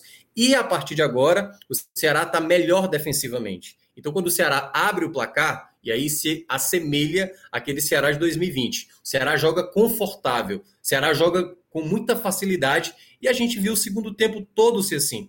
Todo do Ceará ainda teve a expulsão do Juventude, né? Do, do, é do Castilho, eu ia falar Carrilho, mas é Castilho o nome do rapaz. E, e aí, depois da expulsão, o Inclusive, Ceará... Minhoca, pouco antes da expulsão, teve um lance sem, sem ser sem maldade dele, né? É. Mas que foi muito duro contra Jorginho, né? A chuteira, as travas da chuteira dele. No lábio. Foram né? no rosto, né? Foi no lábio, Isso. né? É, que aí e... deu 12 pontos na boca dele, e mas enfim, foi mais ali um, um acidente do que propriamente. Foi acidente mesmo, mas é. pesado, né? Pisando bem, no rosto de, de Bem pesado, tanto que ele cuspiu muito sangue lá, foi atendido pela própria ambulância que estava no estádio. É, mas foi isso. O primeiro tempo do Ceará é esse primeiro tempo que me incomoda, sabe? Eu acho que se o Ceará quando tem um placar favorável, consegue ser uma equipe mais propositiva e de mobilidade, de intensidade, eu queria ver isso num cenário de 0 a 0 sabe? Eu queria ver isso mais num cenário, é, sabe, que tivesse até a frente do placar, que é, deu para ver isso após. Mas é, é, é, um pouco mais desse ímpeto, sabe? Claro que a maratona de jogos, por vezes, você não vai conseguir manter uma intensidade. Mas me incomodou o primeiro tempo do Ceará. Era um primeiro tempo que, se o Ceará é, não faz o gol e o gol não aparece e o time não produz, o time ficasse naquela toada do primeiro tempo, era mais uma vez que eu ia, ia vir aqui para a live e dizer: o time do Guto não sabe ser propositivo, o time do Guto não sabe segurar uma bola, não sabe empurrar o adversário para trás. E era um Juventude, que apesar das vitórias recentes, o Ceará, né, dos jogos que teve, dos quatro jogos que estava antes sem perder, eram equipes que o Ceará não tinha a obrigação e o Ceará faz questão disso, de não ter a obrigação da posse da bola. Mas nesse jogo contra o Juventude, em algum momento eu queria ver o Ceará tendo a tranquilidade de administrar, sabe? E a gente, eu, pelo menos eu não vi isso no primeiro tempo. Só após o gol é que eu vi o Ceará de fato se impor como jogou time. mal o primeiro tempo, jogou Demais. mal mesmo. Eu, eu achei mal. muito parecia parecia um dos cinco piores times do campeonato. Assim. É, é jogou é, na mesma na mesma bola que joga a Juventude, Cuiabá, Esporte, é. Chape, e, jogou é. aquilo ali. Isso é que mais me preocupou, Fred. Assim, é o Ceará aceitar isso, sabe? Tipo assim, passou 10 minutos, 20 minutos eu cheguei a falar isso na transmissão da rádio. O Ceará tá esperando o quê? Para ir para cima do Juventude. Porque, sabe, é agora, o jogo é esse. O jogo para três pontos é esse. Se ficar nessa toada, não, não, não, vai sair. E isso eu acho que é algo que, certamente, eu não cheguei. Eh, eu geralmente gosto de ver a reação da torcida, mas certamente, quando o Ceará colocou no Twitter lá, final de primeiro tempo 0 a 0 devia ter uma enxurrada de crítica para cima do, do, do, elenco, do treinador, que não estava acontecendo nada. Mas no segundo tempo, quando o time faz o gol e logo na sequência faz o segundo, foi quando o time ficou mais à vontade. Tanto é, e aí até para trazer meu último comentário, Houve uma jogada muito bem trabalhada, até quando o Vina já tinha entrado né, no lugar do Jorginho, uma troca de passes rápida. É isso que eu queria ver mais do Ceará. O Ceará faz isso de maneira muito pontual e tem qualidade para isso. Essa é a grande questão. O Ceará tem qualidade para produzir um jogo melhor. Não precisa, sabe, ficar tão acomodado por vezes como acontece em alguns jogos, mas uma vitória muito importante, uma vitória que o Ceará tinha obrigação de vencer e um resultado, né, que agora acumula cinco jogos sem perder, e isso faz do Ceará chegar ali no top 10, né, na oitava colocação, e agora buscar, quem sabe, melhorar mais ainda o seu futebol. De longe, Mas... o melhor nordestino, melhor nordestino desse recorte, né? É, por exemplo, pegando esse recorte de cinco jogos, a partir da invencibilidade do Ceará, o Fortaleza tem uma vitória nos últimos cinco jogos. É, porque a arrancada foi muito boa, né? E o Ceará oscilou um pouquinho. O próprio Bahia tinha perdido dois jogos, tem duas vitórias e um empate. Então, assim, esse recorte de Guto e ele acontecer na sequência de um momento de, de, tanta pressão como foi, parece até que a gente está falando que essa pressão foi há meses, né? Mas, assim, era uma pressão, foi a curtíssimo prazo, onde ele estava na, é, na, ali no limite, é, pelo menos em relação às análises, mas, e agora parece que ficou totalmente passado. Quando, eu, quando, eu, quando terminou o jogo, eu falei que o Ceará conseguiu uma vitória segura pelo segundo tempo e, e destacando as cinco rodadas seguidas, pontuando. Alguns torcedores. Aí disse assim, e estancou a pressão sobre Guto. E alguns torcedores do Ceará falaram: Ó, oh, Cássio, ainda tem uma uma parcela da torcida do Ceará que, que não. Aí a minha tréplica foi a seguinte: essa parcela vai continuar existindo sempre. Não, não, não, não tem, não tem. E, e, não, esse não é o problema ele que Guto seja não agrade a, uma parcela da torcida que tem uma torcida que ainda tem uma rusga, isso vai existir sempre. Agora, a parcela que interessa, que é a parcela que comanda o clube, não existe mais. Não tem como. Depois de você cinco rodadas seguidas, não existe mais uma pressão dentro do Ceará sobre o trabalho de Guto. Ele estancou. Uhum. Não, é, não, é simples, não é a posição do Ceará, não é o fato do Ceará estar tá na, na posição que está em oitavo lugar agora, ter subido quatro posições. É simples, são cinco rodadas cinco rodadas seguidas na primeira divisão, poucos clubes conseguem isso na edição do, do, do clubes do nosso campeonato, melhor dizendo, né? Assim, da, dos, dos, times que a gente acompanha mais. É muito relevante, não é, não é simplesmente, ah, ficou cinco jogos, não, não é, é isso que está acontecendo é algo raro. É algo raro, tanto é que, que o Fortaleza não passou cinco rodadas. É, já, já acabou perdendo, acabou perdendo o jogo, mas é, teve uma arrancada muito forte e por isso continua na frente. O Bahia não conseguiu isso. O esporte, ao contrário, o esporte está cinco rodadas que não vence. e, o, e, o, Ceará são cinco rodadas pontuando. Então, essa vitória que foi. Fortaleza é, teve, viu, Cássio? Fortaleza teve, foram três, três vitórias e dois empates. Foi Isso, cinco, cinco rodadas. É, é. Acabei pegando as e me confundi. Pronto. Mas é raro do mesmo jeito. Se o Fortaleza Isso. tiver outra sequência de cinco rodadas, aí é difícil de imaginar que esse time vai ficar, não vai ficar no G10. Um time que passa, que tem duas sequências numa mesma competição uma, de, de pontuação desse nível, porque é raro de acontecer. É, e, e, no, e, no, caso do Ceará, para Guto, a partir da tabela que ele vai ter agora e dos resultados que ele conseguiu, e sobretudo extraindo sem ter tido o retorno de Vinícius, viu? porque essa, essa melhora não é uma melhora com Vinícius, é uma coisa que a gente falou lá no começo dessa live, é uma melhora coletiva, mas não a recuperação do principal jogador. Eu acho que isso agora é um novo passo, é tentar recuperar, porque se recuperar Vinícius, tudo que está acontecendo agora, a chance de ficar, de ser mais fácil de ser alcançado é melhor. Mas ter, ter conseguido isso sem ter recuperado o Vinícius é que é muito curioso. Mas um passo foi dado que, e, e para mim o passo mais importante era esse, não era recuperar Vinícius, era recuperar o Ceará. O, recuperar Isso. Vinícius é o segundo passo e é, e é o que acho que é o passo que o Ceará vai encaminhar agora com a tranquilidade da tabela. E quando eu digo tranquilidade da tabela, é eventualmente per perder algum jogo, porque você acaba não tendo qualquer pressão a médio prazo da zona de rebaixamento. Fred, é, eu acho que o maestro foi muito preciso na análise dele sobre Guto. É, eu realmente é, observo dentro da torcida do Ceará um comportamento parecido com o que a gente também viu na torcida do Bahia, na torcida do esporte, é, nas passagens de Guto. Né? É, mas eu vejo, Fred, muita segurança nesse momento, sabe? Eu vi um treinador que. É, e aí, deixando claro, eu também concordo com o Minhoca que com o elenco que o Ceará tem, é, o, o, time poderia estar rendendo melhor com um futebol é, menos reativo, um futebol mais propositivo. Mas eu é, é, também enxergo que Guto tentou e não deu certo isso aí. Não deu certo, acredito que até por, por é, pela queda de rendimento divina, que acho que era essencial para que esse futebol mais propositivo ele se consolidasse por mais tempo aí ou num próximo estágio para o Ceará. Então, quando eu analiso o Guto, eu analiso um, um treinador é, que é impressionante como parte das torcidas dos clubes que ele treina não enxergam a estabilidade que ele vem garantindo. Ele vem garantindo já algumas temporadas. Ele oscila dentro de uma temporada, mas ele mantém uma regularidade, ele mantém uma competitividade, já está aí cinco jogos sem perder. Está cinco jogos pontuando na Série A do Campeonato Brasileiro, com duas vitórias no meio. Então, Fred, é, eu queria que você também trouxesse a sua visão, tá? Desse, desse momento de Guto. Você já enxergava ele a partir de uma perspectiva de, de copo meio cheio, mas é, com essa vitória de hoje, que também não foi um jogo que você vai tirar o chapéu e falar aqui, ó, Ceará voltou para os trilhos, né? É, queria que você fizesse a atualização aí da sua visão. Celso, é por aí mesmo, tá? O...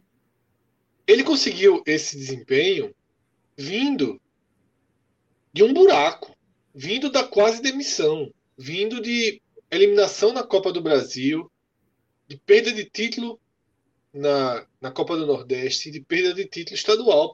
Isso aí você com Bahia e Fortaleza, que são é, que é um rival regional, que se tornou uma coisa mais mais encardida, enganchada na garganta dos torcedores dos dois clubes, né? Essa rivalidade de Ceará e Bahia cresce desde o ano passado e para o Fortaleza.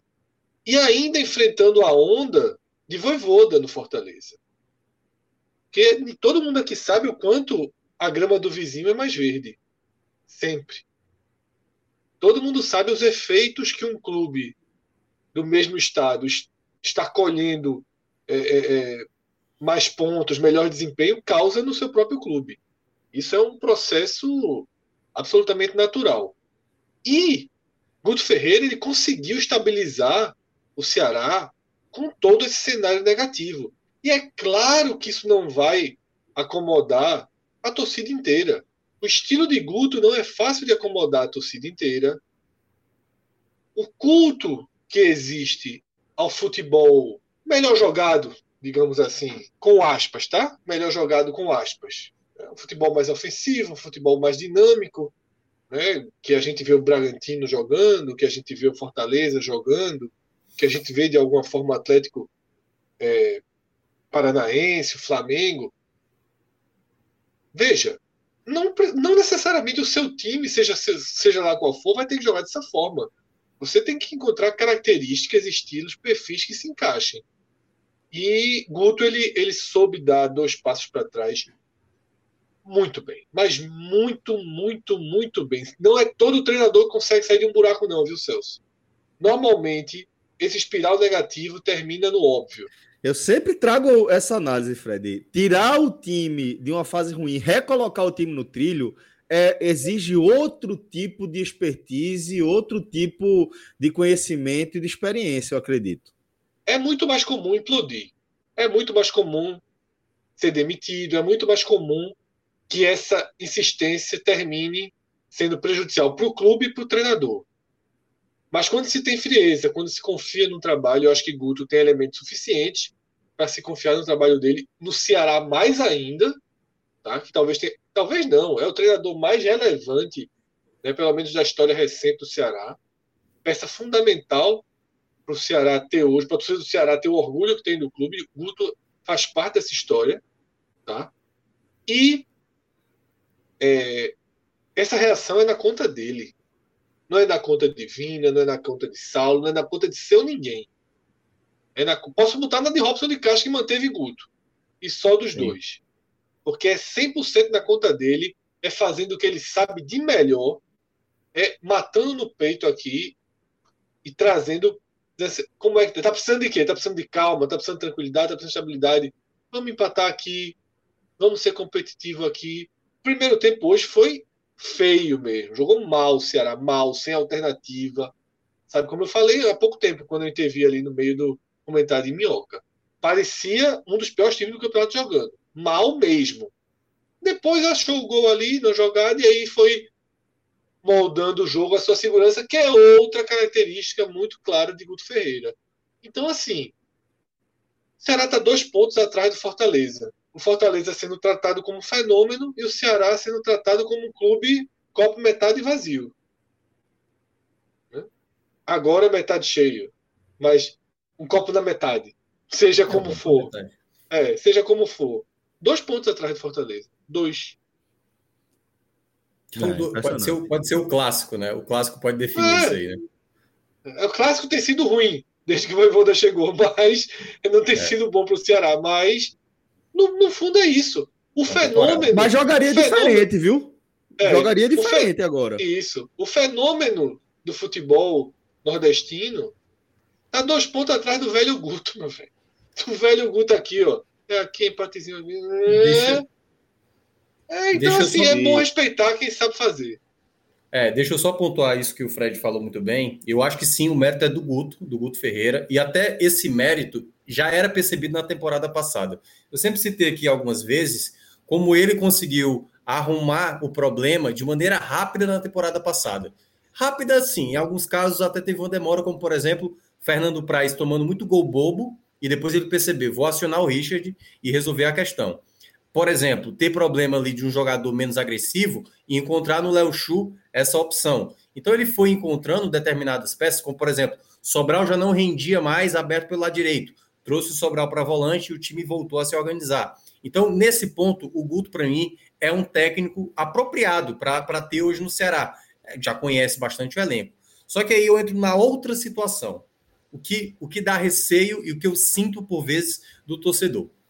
O Ceará, na minha avaliação, ele ainda tem problemas no elenco. Como o, o maestro falou, você ainda tem um jogador como Vina, um jogador caro, um jogador de, de alto investimento, que ainda não está jogando bem. Hoje até entrou bem, eu até gostei da entrada dele. É, ainda tem uma questão do lado direito, não é porque o Buiu jogou dois bons jogos, ainda tem a necessidade de contratar um lateral. Então, assim, por vezes, o que me incomoda também no clube do Ceará, e eu, torcedor, sabe muito bem disso, torcedor mais do que eu sabe, sabe disso, é, é um pouco do, da acomodação. Então, já que a gente está cinco jogos sem perder, o elenco que está aí está ok. Basta contratar um ou dois nomes. E eu acho que isso é um risco para o Ceará. O Ceará eu acho que ainda pode tirar mais, pode trazer novas peças a melhorar. Porque centroavante, sabe? O Jael hoje entrou, fez uma boa jogada. Mas a gente sabe como é o Jael, gente. É tipo, Jael é capaz de aqui jogar um jogo e depois não jogar bem no outro, lesionado mais três. Então, assim, tem coisas que ainda tem nesse Ceará. É por isso que, assim, eu sempre gosto de pensar à frente, sabe? Velho, daqui a, a duas, três rodadas, pode voltar de novo o problema e tudo isso via tona, entendeu? Então acho que o Ceará tem que pensar um pouco antecipadamente, já trazer as soluções para uma coisa que está melhorando, o time está ganhando mais, está é, tá crescendo como time, está tá subindo na, na própria tabela, mas tem que, ao meu ver, trazer novas peças para ter opção, cara. O Ione Gonzalez, mais um jogo que não foi nem relacionado, entendeu? E tá lá, tipo, não sei se vai ser dispensado, como for o Viseu, o próprio Jael também, já muita gente falou que poderia sair. Mas, enfim, eu acho que tem coisas ainda para o Ceará ainda tentar melhorar desse elenco, que, na minha visão, vai, vai pedir mais nesse campeonato. Minhoca, para a gente amarrar aqui, fala, por favor, Cardoso. Não, só uma coisa, né? A gente está falando de uma questão de jogadores que foram contratados pelo Ceará com alta expectativa. Ione, Jael, próprio Mendonça não está cumprindo o que se espera dele. E o problema é o técnico. É. Você faz um investimento tão alto e evidentemente enxerga em peças chave desse, desse investimento. O próprio um Vina, como eu falei agora há pouco. O próprio Vina, que foi um investimento alto também, afinal de contas, foi uma renovação claro, difícil. Claro. Então, e, e aí é, eu espero que, que, que o Ceará ele colha os frutos de mais uma decisão madura vinda do futebol cearense. Eu lembro de 2019, a volta do Rogério Ceni para mim foi uma decisão madura. Acho que essa é uma questão polêmica, mas eu continuo com, com a opinião. O Zé Ricardo não, talvez não sustentasse o Fortaleza na primeira divisão. Rogério Ceni deu de ombros, foi pro Cruzeiro, largou o time, largou, mas depois estava lá na praça. Sem orgulho besta, recairei, amigo. Chamou é, é, Rogério Ceni de volta e voltou para os trilhos no campeonato. É, eu acho que são, são, é foi uma situação que mostrou a maturidade da administração. Mais uma vez eu vou falar disso. Eu acho que a, a, o Robson de Castro ter segurado o Guto Ferreira, que é absolutamente técnico, o Guto Ferreira não é um técnico de, de motivação dentro do grupo. Você dizer assim, aquele cara que tem um discurso forte, que vai fazer você acreditar num sonho, num horizonte. Não. Ele é muito técnico, ele reclama do. Ele chega para o presidente do clube e reclama da qualidade do gramado. Ele chega é, para o jogador e reclama da, da, da, forma física do jogador. Ele não é de fazer amizade dentro de grupo, não. Ele é muito técnico. Então, se um cara é muito técnico, é um cara de missão, se a missão passa a ser sair da crise, tem que dar a oportunidade dele fazer isso. Pô. Porque normalmente ele atende às missões que, que, que são dadas a ele. Então, acho que é, o Ceará ele respondeu muito bem, sem as peças que foram contratadas para fazer o, o, time ser o diferencial que, que todo mundo esperava essa temporada, a um momento de crise realmente muito sensível. Perder jogos para Ceará, para Fortaleza e para Bahia é, tão importantes, título, classificação, realmente faz uma ferida, mas você tem que ter maturidade para lidar com isso. Futebol não se ganha é. sempre. acho que isso é maturidade importante para para a sequência do, do, de um trabalho que vai se consolidar o clube em outro patamar. É, principalmente aí, é, rapidinho mesmo, o Robson de Castro, sabe? Ele é. A gente entrevistou ele na pandemia, lembra? Eu fiz essa pergunta para ele. E se o Guto não tiver alguns resultados, como é que você como é que você pretende fazer? Você vai dar uma continuidade? Eu até cheguei a falar, tem muito torcedor que reclama porque não dá continuidade. Ele falou, não, é, são resultados. E aí, dependendo, a gente tem que trocar, entendeu? Então o Robson ele nunca teve muito essa característica de segurar um treinador mesmo, aliás, no momento difícil, geralmente o cara é limado, mas assim, eu acho que o trabalho dele foi tão bom em 2020 que ele viu que o trabalho do Guto realmente dá para né? confiar né? no, no, médio e longo prazo. Tem lastro, tem lastro. É, a gente viu, um... né? A gente, isso. a gente viu uma mensagem aí, ó. João Borba é, mandou um superchat aqui pra gente. Um abraço, João Borba. Cássio Cardoso com a camisa do imortal Evaristo de Macedo. Olha, Barcelona retrô. É. Exatamente. E adoro camisa retrô porque é camisa de algodão, né? As de dry esportivo não ficam bem, não. É. A forma é forma. Não é forma de atleta.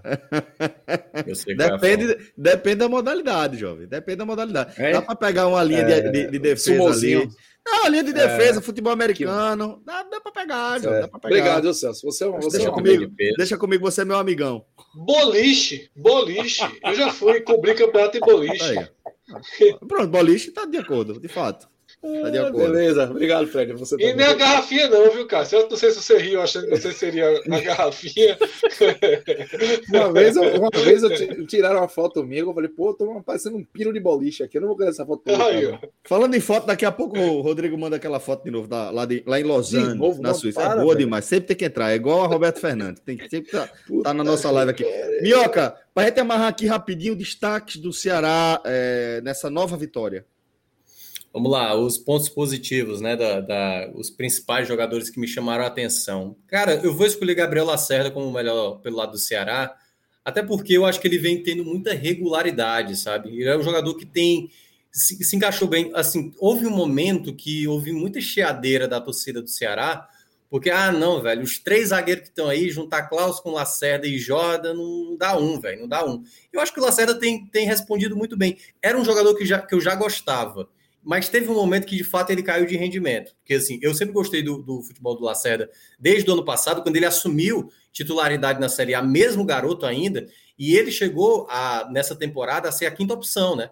Porque, que, para quem não lembra, o jogo contra o Bolívar, que foi fora de casa, que o Ceará venceu por 2 a 0 a dupla de, de zaga foi Klaus com Jordan. E estava sendo realmente assim, sem Luiz Otávio e sem Messias, eram os dois que eram acionados. E o Lacerda, para mim, vem fazendo bons jogos, e esse mais um jogo, fez um belo gol, né? Antecipou muito bem ali no primeiro pau, numa jogada que o Ceará sempre é forte na bola parada, que estava um pouco em falta nos últimos jogos e agora é, voltou a ser uma peça importante. Gostei da partida também do Marlon, e aí eu acho que é, pode ter uma contestação do pai da torcida. O primeiro tempo, o melhor jogador do Ceará foi o Marlon. Para quem olhar com detalhe, quem for rever esse jogo, né, e tal, é, no, no Premier e tal, vai ver como o Marlon foi muito participativo. Todas as vezes que o, Ceará tinha a bola, o Ceará tinha dificuldade para criar, o Marlon acelerava sempre uma bola em profundidade, sempre buscava e sempre estava atento em tomar a bola. Então, para mim, foi o jogador mais com mais empenho durante o primeiro tempo e que no segundo tempo se manteve ok, sabe? Juntamente aí com o meu terceiro nome, que eu vou ficar com o Sobral. O Sobral foi um jogador de ótima mobilidade, gostei da distribuição dele, foi um cara bem participativo, participa da jogada do primeiro gol, acionando ali o Lima, né?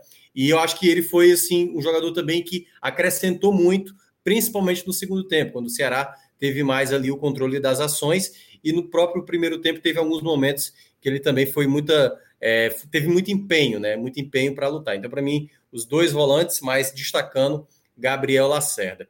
É, dos pontos negativos, deixa eu até dar uma olhada aqui para não também cometer nenhuma injustiça. O Buiu, obviamente, só para destacar, né, vai com uma menção honrosa, mais uma boa partida dele. Mas assim, eu vou destacar o Mendonça. O Mendonça ele ainda é um jogador que é, tem bons momentos no jogo. Ele participa de algumas jogadas importantes mas ele precisa aprimorar mais a finalização, sabe? Ele já perdeu um gol inacreditável contra o São Paulo que não pode. Ele perdeu hoje uma boa chance, o Jorginho deixou ele na boa para finalizar e ele finalizou muito mal. Então ele tem que ter um pouco mais de atenção. Por vezes eu sinto ele é uma coisa que eu me, me irrita em jogador, assim, independentemente, acontecia isso muito na seleção brasileira, quando jogava amistoso. O jogador perde o gol e ri, pô. Não é para rir, velho. Perdeu um gol, pô. Tá 0 a 0 o jogo, não é para ficar ali rindo como se fosse, sabe? Eu entendo, é, é questão de cada um, né? Mas assim, eu acho que o Mendonça tem que ter mais seriedade na hora de finalizar e aprimorar mais isso. Ele tem um pouco mais de deficiência, mas é um jogador que por vezes vai te entregar algumas boas jogadas. Ele pelo menos entregou hoje umas quatro boas jogadas criadas, mas ainda é um jogador que precisa chamar mais o jogo, sabe? Aquele Mendonça lá do começo, mesmo nos primeiros jogos do Ceará, eu queria ele com mais frequência, até porque ele estava sendo esse jogador nos três é, primeiros jogos que o Ceará, dessa sequência de cinco jogos. O jogador mais participativo, o jogador mais importante. Hoje eu acho que ele fez uma partida mais abaixo. Outro jogador que também não me agradou foi. Ah, cara. Eu acho que. É complicado até citar os outros, porque eu acho que os outros não fizeram. Eu acho que o Jorginho teve um momento ruim no primeiro tempo, mas deu um belo passe para o Mendonça, como eu estava dizendo, né? Bateu o escanteio, jogado do escanteio, ficou um pouco apagado ali em determinado momento. Acho que os outros jogadores, até porque entraram depois, né? Já entraram no final, o Rick, o Oliveira, o Vina, que entrou, o Jael também. Acho que não. É, eu acho que eu vou ficar mais com o Mendonça mesmo, sabe? Porque o Lima, o Lima também não, não fez uma grande partida, não. O Lima não, não, fez. Mas ele fez uma bela jogada de gol, né? Foi o cara decisivo. Para mim, a jogada do gol parte muito dele. Então, assim, vou acabar tirando o Lima dessa, dessa conta. Eu vou ficar mais com, com o próprio é, porque assim, no primeiro tempo, se fosse falar, eu acho que eu ia falar todo mundo. No segundo tempo, todo mundo voltou a jogar bem. Então, acho que vou ficar no geral mais com o Mendonça e ainda fazendo ressalvas que teve momentos bons que ele, ele acabou jogando. Beleza, companheiro. É, Minhoca, vamos fazer o seguinte agora. Rodrigão, se já tiver atento, já manda aqui pra gente, porque eu tô com estatística, Fred. Rapaz, estatística muito boa, viu? Tava vendo aqui o nosso retrospecto no Bet Nacional. Rodrigão, clica aí em apostas resolvidas. Das últimas 10 partidas que a gente envolveu nas nossas apostas, são seis apostas, a gente só errou uma. De nada. Paz, olha só. Desde que a gente, a gente errou essa Suíça aí, ó. A gente é, teve essa dupla aí, Atlético Mineiro e Flamengo. Errou Fred... essa Suíça porque Fred disse que a Suíça não perde pênalti, né? Ali, Fred, ali detalhe, aquilo era melhor errou, errou, mas levou uma aposta altíssima até os pênaltis, pô. Foi, foi verdade, isso é verdade. Uma, uma aposta altíssima que eu digo assim, né? Um, um risco altíssimo, um valor, né? É um valor. Entendi. A gente não investiu tanto, mas tinha um retorno muito bom, 3,5. A gente levou até os pênaltis. Mas tirando Vai fazer mais algum agora? Tirando isso, antes vamos dar uma analisada aqui, maestro. Ó, a gente fez essa dupla aí, Atlético Mineiro e Flamengo, né? É, depois, na sequência, a gente fez essa aposta seca no Curitiba. E essa Fomos... aposta seca do Curitiba, Celso? Foi é, chata para sair, viu? Eu chata. fiz justamente, eu fiz justamente recuperar, né? Depois da derrota da Suíça. Eu disse, vamos recuperar imediatamente aqui e a gente Fred é trader, né? É, trader, é, é, trader. A recuperação tem que ser rápida. Depois a gente foi seco no Vasco da Gama contra o Confiança. Não foi fácil não também, viu? Isso. Posto estava pagando 1,86 odds interessantes. Lá no Beto Nacional, inclusive, você realmente encontra as melhores odds do mercado. E essa odd do, do Vasco estava bem interessante. Jogo duro aí, mas é, fizemos, é, é tivemos, betamos essa também, como a turma diz, né? Te, apostamos também no Ceará aqui contra o Juventude, tá? É, e depois tivemos mais duas. Uma seca aqui no Sampaio Correia contra o Londrina o Sampaio estava pagando 2,43, uma oportunidade bem interessante aqui. Tivemos. É, João de Andrade Neto, essa, viu? Foi, João de Andrade Neto. Foi muito boa essa, muito boa mesmo. É, e tivemos uma quádrupla. Aquela velha bateu na trave, mas foi pouquinho, né? A gente fez uma aposta um pouco mais, mais é, conservadora aqui em relação ao valor. Apostamos no Vasco contra o Confiança, deu Vasco. Apostamos no Ceará contra o Juventude, é, como a gente ia aí do Seco também, deu Ceará, apostamos no Atlético Mineiro contra o Cuiabá e apostando no Grêmio contra o Dragão. O Grêmio deixou Não a respeitamos a classificação da Série A. Verdade. Simplesmente isso. Verdade. Foi só 1x0 aí. Não, é, o Ceará, no caso, foi 2x0, né? Mas o é. resto foi tudo 1x0. Era só vitória, bastava vitória. Mas, pô, Fred, que semana proveitosa aí, hein, pra, pra isso, turma né? aqui. Pô, a gente saiu ali de 1.450 para 1.700. Quase 1.800, né? Quase 1.800, é. né? Verdade. verdade. Apurado. Apurado aí, ó. É, e agora a gente vai para onde? Esse dinheiro é, esse dinheiro é real, né? Real. Dinheiro, meu amigo. Real, tu, real. tu acha que essa buscadinha no Curitiba foi a brinca? Foi. Oxente. Isso, não, detalhe. nesse e, caso, e o nervosismo é acompanhando tudo que é jogador. É real, realidade. Né? É. Sim, sim, sim. Foi isso aí. Isso é churrasco, isso é churrasco pós-pandemia. Pode ter Mas... certeza. Eu tinha saído de casa, eu tinha saído de casa, né? pós, pós derrota da Suíça ali, né? Fiquei com aquilo na cabeça, acionei Rodrigo. Rodrigo agora é Booker, né? Rodrigo. Só da gente, né? Só da gente. Só por enquanto, viu? O Rodrigo pode transformar isso no negócio, mas por enquanto, por enquanto, por enquanto. Rodrigo é um Booker exclusivo. Rodrigo, aciona aí. Curitiba para a gente buscar. Buscou. E teve outro trabalho com o Booker, viu? Eu não Foi? participei da gravação, da, do, do, da live de sexta, né? A é. live do, da turma do. Da B. Dos, da, é, de, de, de, os caras já entram na live rindo, né? Com a camisa do Náutico, liberou ali, né? Alegria liberou, né? Porra. É. Liberou, liberou. É camisa do Náutico, não sei o quê. Eu disse, Rodrigo, vê só. A live só são essas apostas aqui, Rodrigo. Se inventarem outra, não passa de 30 reais.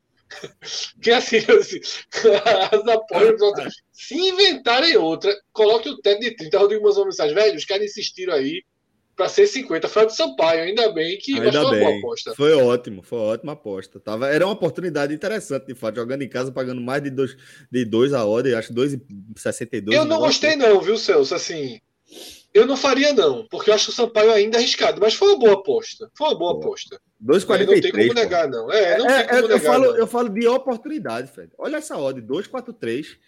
Ah, vale é. a pena. Acho que, eu acho que, que é interessante. Mas, ó, Rodrigo, aperta aí agora em ao vivo, tá? A gente lembra aqui enquanto o Rodrigo vai abrindo os jogos. Que agora? Ao vivo? Meu amigo, meia-noite e quarenta. Qual é ao vivo que tu quer? Vai ter corrida de, de cavalo daqui a pouco, corrida de, de cachorro. Mas clica aí 48 horas e a gente aproveita para. É, é, isso, vai em todos ali. Não, 48 horas não, Rodrigo. Pode ir no futebol mesmo onde você tá. Itália e Espanha. Putz. Vai ali, Série A, Rodrigo. Facinho, facinho. Série A. Olha aí.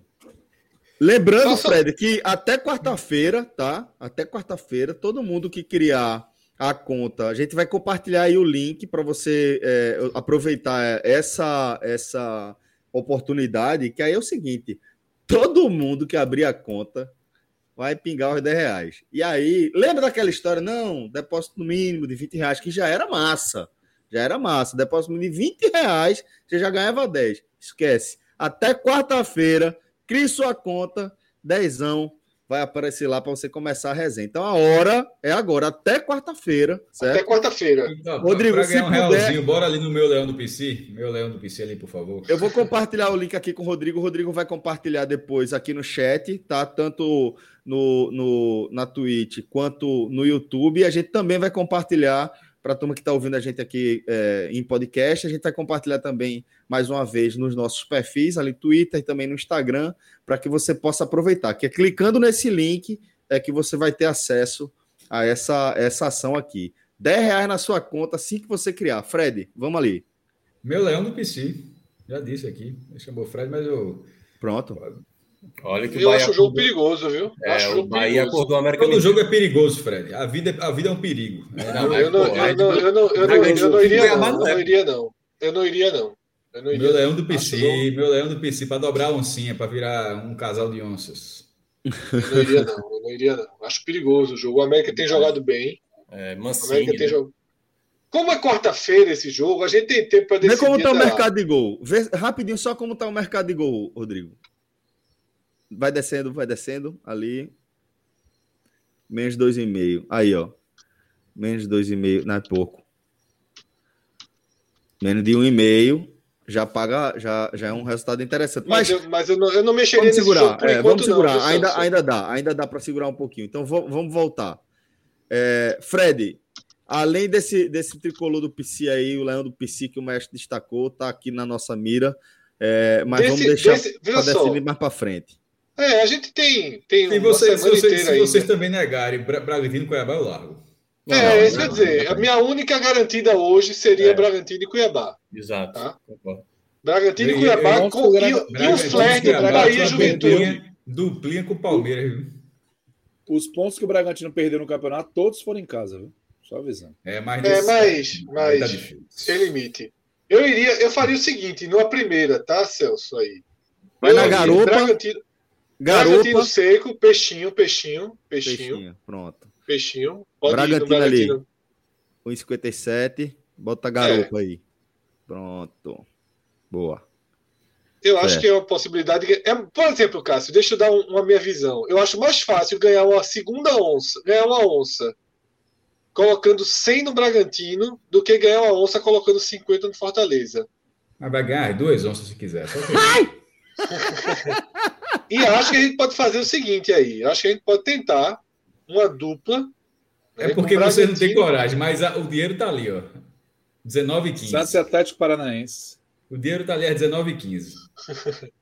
um, um Bragantino e Bahia, tá? 1,92, pô. 1,92. É. Viu, Celso? Um Bragantino e Bahia aí. Acho que Duplinha. pensar também. Dupla. Mas não vamos fazer agora, não. Tá, vamos de... deixar durante a bota, semana. Bota ali só para ver como fica. Clica ali no 1,57 do Bragantino e clica também agora no 1,92 do Bahia. Pronto. Volta quanto? 3,01, pô. Coloca 3, uma onça, Rodrigo. Coloca uma onça aí. É, pô. Acho que rola. Pronto, vamos largar com essas e depois Pronto. a gente amadurece as ideias. Mas eu gostei, eu gostei da sugestão do maestro ali. Tô pensando nesse Fortaleza. Vamos ficar de olho aí, mantendo o radar. Sugestão mesmo é ali, 19 e 15, já falei. Oxi, pelo que eu tô vendo aqui a cota, tá muito boa. Melhor do que. Perfeito, perfeito. Beleza, vamos embora então. É, betnacional.com, tá? Como vocês estão vendo aí. Lembrando, a gente vai compartilhar aí o link para que você possa é, aproveitar essa, essa nossa promoção relâmpago. E até a próxima quarta-feira. Criou a conta, 10 reais na hora. Pode correr, né? que é, é 10 reais de verdade, velho. Tá valendo mesmo. Até quarta-feira, não precisa depositar nem os 20, né? Exatamente. exatamente. isso foi, isso foi muito louco, Celso, porque isso nasceu de um erro nosso, né? A gente postou uma arte. Isso, na, na segunda-feira esqueceu, é, esqueceu a observação. Esqueceu a observação, aquela boa e velha observaçãozinha. A linha fina. É, a partir de 20 reais. Aí os caras disseram, não, pô, quem procurar a gente aqui, a gente dá, dá os 10 reais assim mesmo, não tem frescura não. Liberou o chat, né? Lá do, do, do Bet Nacional. E aí a turma gostou, disse assim: faz o seguinte, deixa até quarta-feira. Bora ver o que, é que vai dar. Fez a, o login com o nosso código podcast45 ou no link que a gente disponibiliza, né, que é um link especial. Você não precisa nem colocar o código. Nesse link você já entra direto, já ganha o bônus, já abre a conta e Isso. dá para trabalhar, tá? Então, assim, você tem Copa América, tem Brasil e Peru. O Brasil está pagando muito pouco por enquanto, em 28. Se fosse complicando ao longo do jogo, a gente faz uma aposta no Brasil. Eu acho que o Brasil vai ganhar o jogo, mas acho que ele pode esperar. É o tipo de jogo que você espera um pouquinho. Aí sim o ao vivo, né? Aí o ao vivo, aí o ao vivo. Então, é o único grande jogo da segunda, né? Então, uhum. se o Brasil virar o primeiro tempo ali, o 30, 40 do primeiro tempo, 0 a 0 eu acho que aí já vale um investimento no Brasil. A Itália e Espanha na, da Euro é diversão, não tem como entrar ali, ainda que eu acho que a Itália é mais tímida, né? é uma aposta muito de alto risco. E aí, durante a semana, a gente fecha aí as apostas, tanto na Série B, que é patrocinado oficialmente pelo Bet Nacional? A placa de publicidade em todos os jogos da Série B, patrocinador oficial da segunda divisão. Ainda não está liberado lá no site. Na, na, dos dois lados, atrás da barra, ali, aquela placa na parte de cima. Então, Celso, na, na, na live de segunda-feira, amanhã a gente faz as, as apostas da Série B e fecha aí as da Série A. Vamos estudar esse Fortaleza que Cássio sugeriu.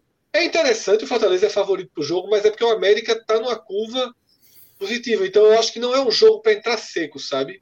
É um jogo que a gente pode colocar em uma dupla, uma tripla, para tentar ganhar um bom dinheiro investindo menos, para não, não gerar o risco de perder uns 100. Boa, já mandei o link aqui para Rodrigo. É, daqui a pouco ele vai compartilhar aí com vocês que estão acompanhando ao vivo e também vai disponibilizar é, nos, nas nossas redes sociais. Fred. Porque Celso, a turma tá igual o Ronaldinho Gaúcho, né? Valendo é valendo, né? Valendo é valendo. Valendo é valendo. Uhum, veja só. Ei, vocês sentiram que Minhoca sentiu aqui, viu? O quê? Essa, essa, na hora que, tu, que o Celso falou isso, Minhoca sentiu na hora, porque essa, essa, essa frase do Ronaldinho foi com São Paulo, né? São Paulo, né? Ah, valendo é valendo. É. Quando, valendo tá, é valendo. quando tá valendo, tá valendo. Quando tá, tá valendo, tá valendo. valendo. O cuidado é maior.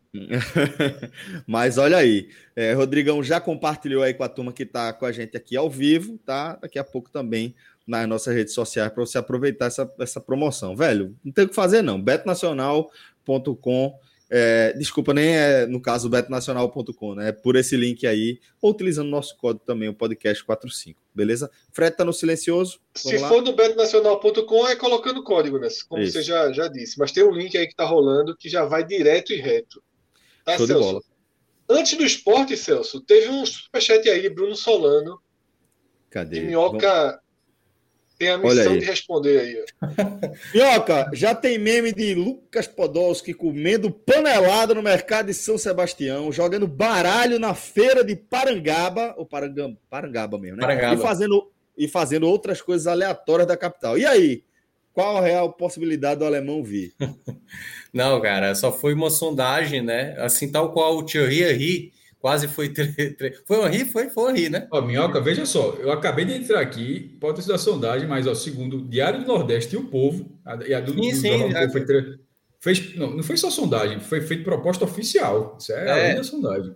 Então, é, exatamente. É... é... quando eu digo assim, primeiramente teve uma possibilidade de conversado com ele, de fato. Fizeram uma, uma videoconferência, explicaram, né, tipo, o projeto e tudo mais, o Fortaleza tentando né, crescer sua marca e tudo mais, e que ele seria um catalisador para a marca vir ser vinculada, né? E, e, assim, de uma certa maneira, né, só o, o Twitter lá do, do jornalista italiano, e foi italiano ou alemão, nem lembro mais qual, foi, qual foi, era a nacionalidade do, do jornalista, meu amigo. E, e, isso já gerou um impacto enorme, né? Porque foi a coisa mais aleatória que aconteceu no final de semana em termos de notícia.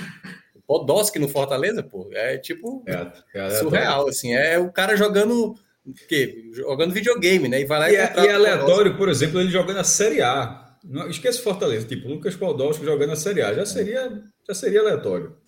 E ele é. no Fortaleza seria uma contratação aleatória. Eu gostei aqui no comentário de Anderson Lima, seria o Riquelme do Fortaleza.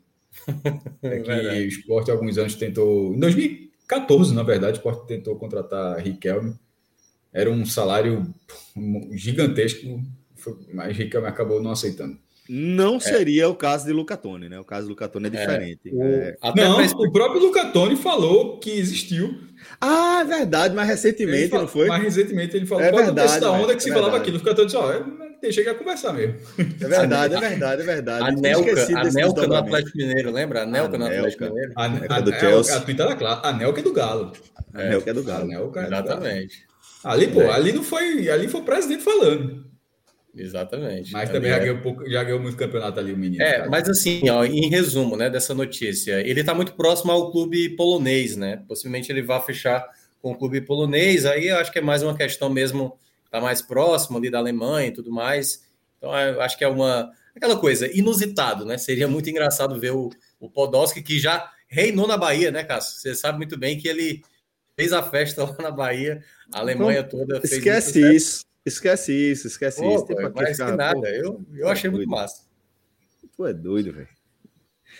Vamos embora. É, welcome Anelka, olha aí. No nosso, para quem está acompanhando a gente ao vivo, é, é, o Rodrigão trazendo aí a, a Anelka, se não me engano, chegou a ser o jogador mais caro da história. Acho que o Real Madrid pagou 38 milhões de euros, de euros quando ele foi contratado. Mas assim, foi uma decepção muito, muito grande na época.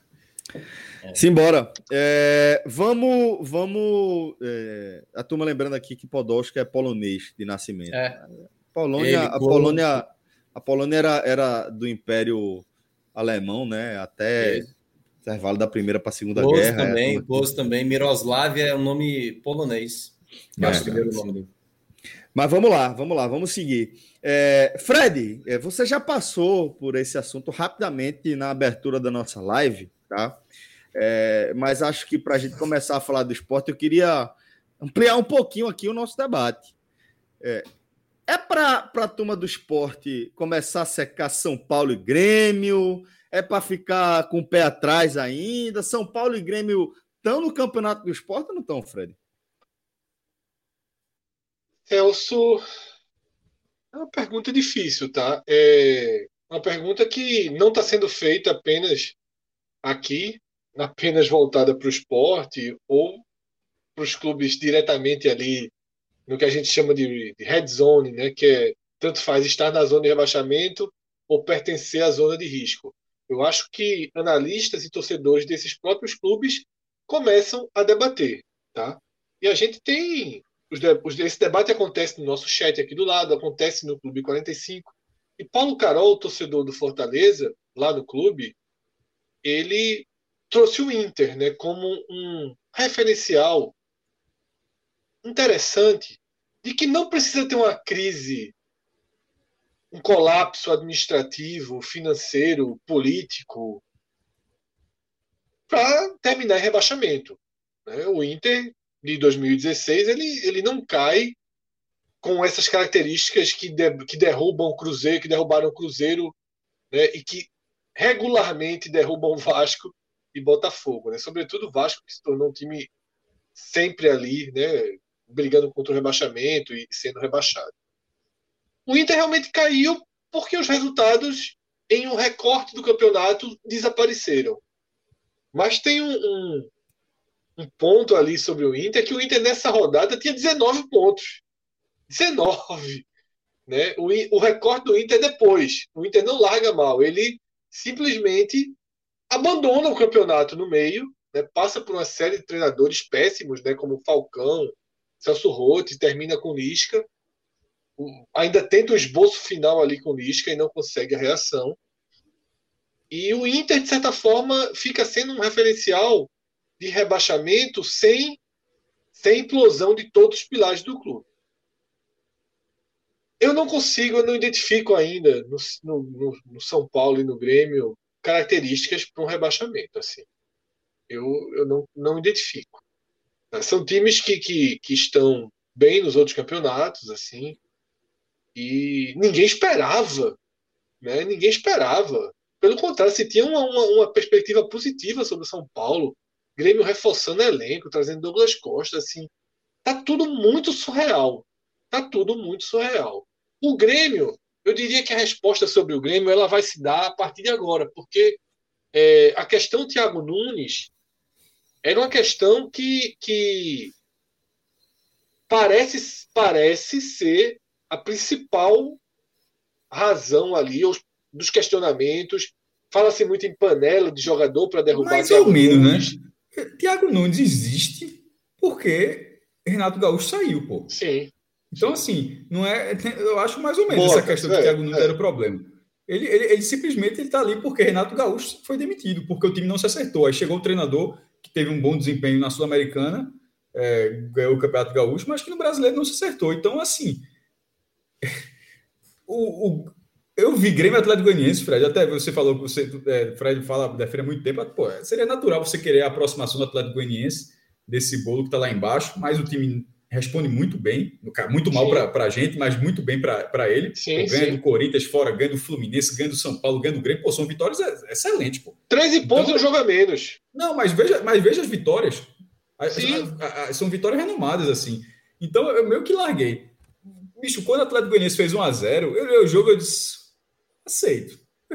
assim, eu, veja só, hoje foi a primeira vez onde, onde eu, olhei o Grêmio, é, disse, ó, pode indicar. O pessoal até falou, Cássio, é, aí no Twitter, disse, aí o Grêmio disse, ó, o Grêmio, você, Grêmio São Paulo, eu acho que é coisa lá para a 24 25 rodada. Que aí faltam, já está na reta final. Se o time tiver né, ali, aí está na briga, meu irmão.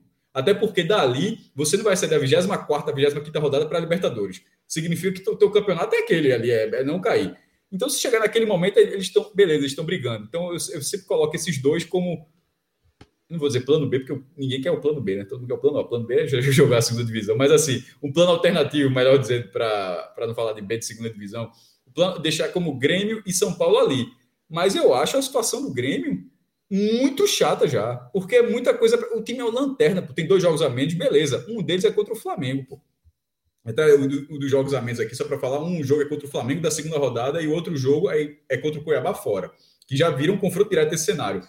Ou seja, daí, se você considerar, daí o Grêmio teria, então, pela lógica, supondo que ele, o, o, o, ele não ganhe do Flamengo, sei lá, e perca do Cuiabá, vamos supor que ele empate com o Flamengo e vence o Cuiabá. Ele ficaria com seis pontos, que é a campanha que o Sport tem hoje. Então, assim, nesse momento, o Grêmio é o, é lanterna, a muleta do, dos dois jogos a menos para o Grêmio nesse momento é uma muleta que quase já não é suficiente.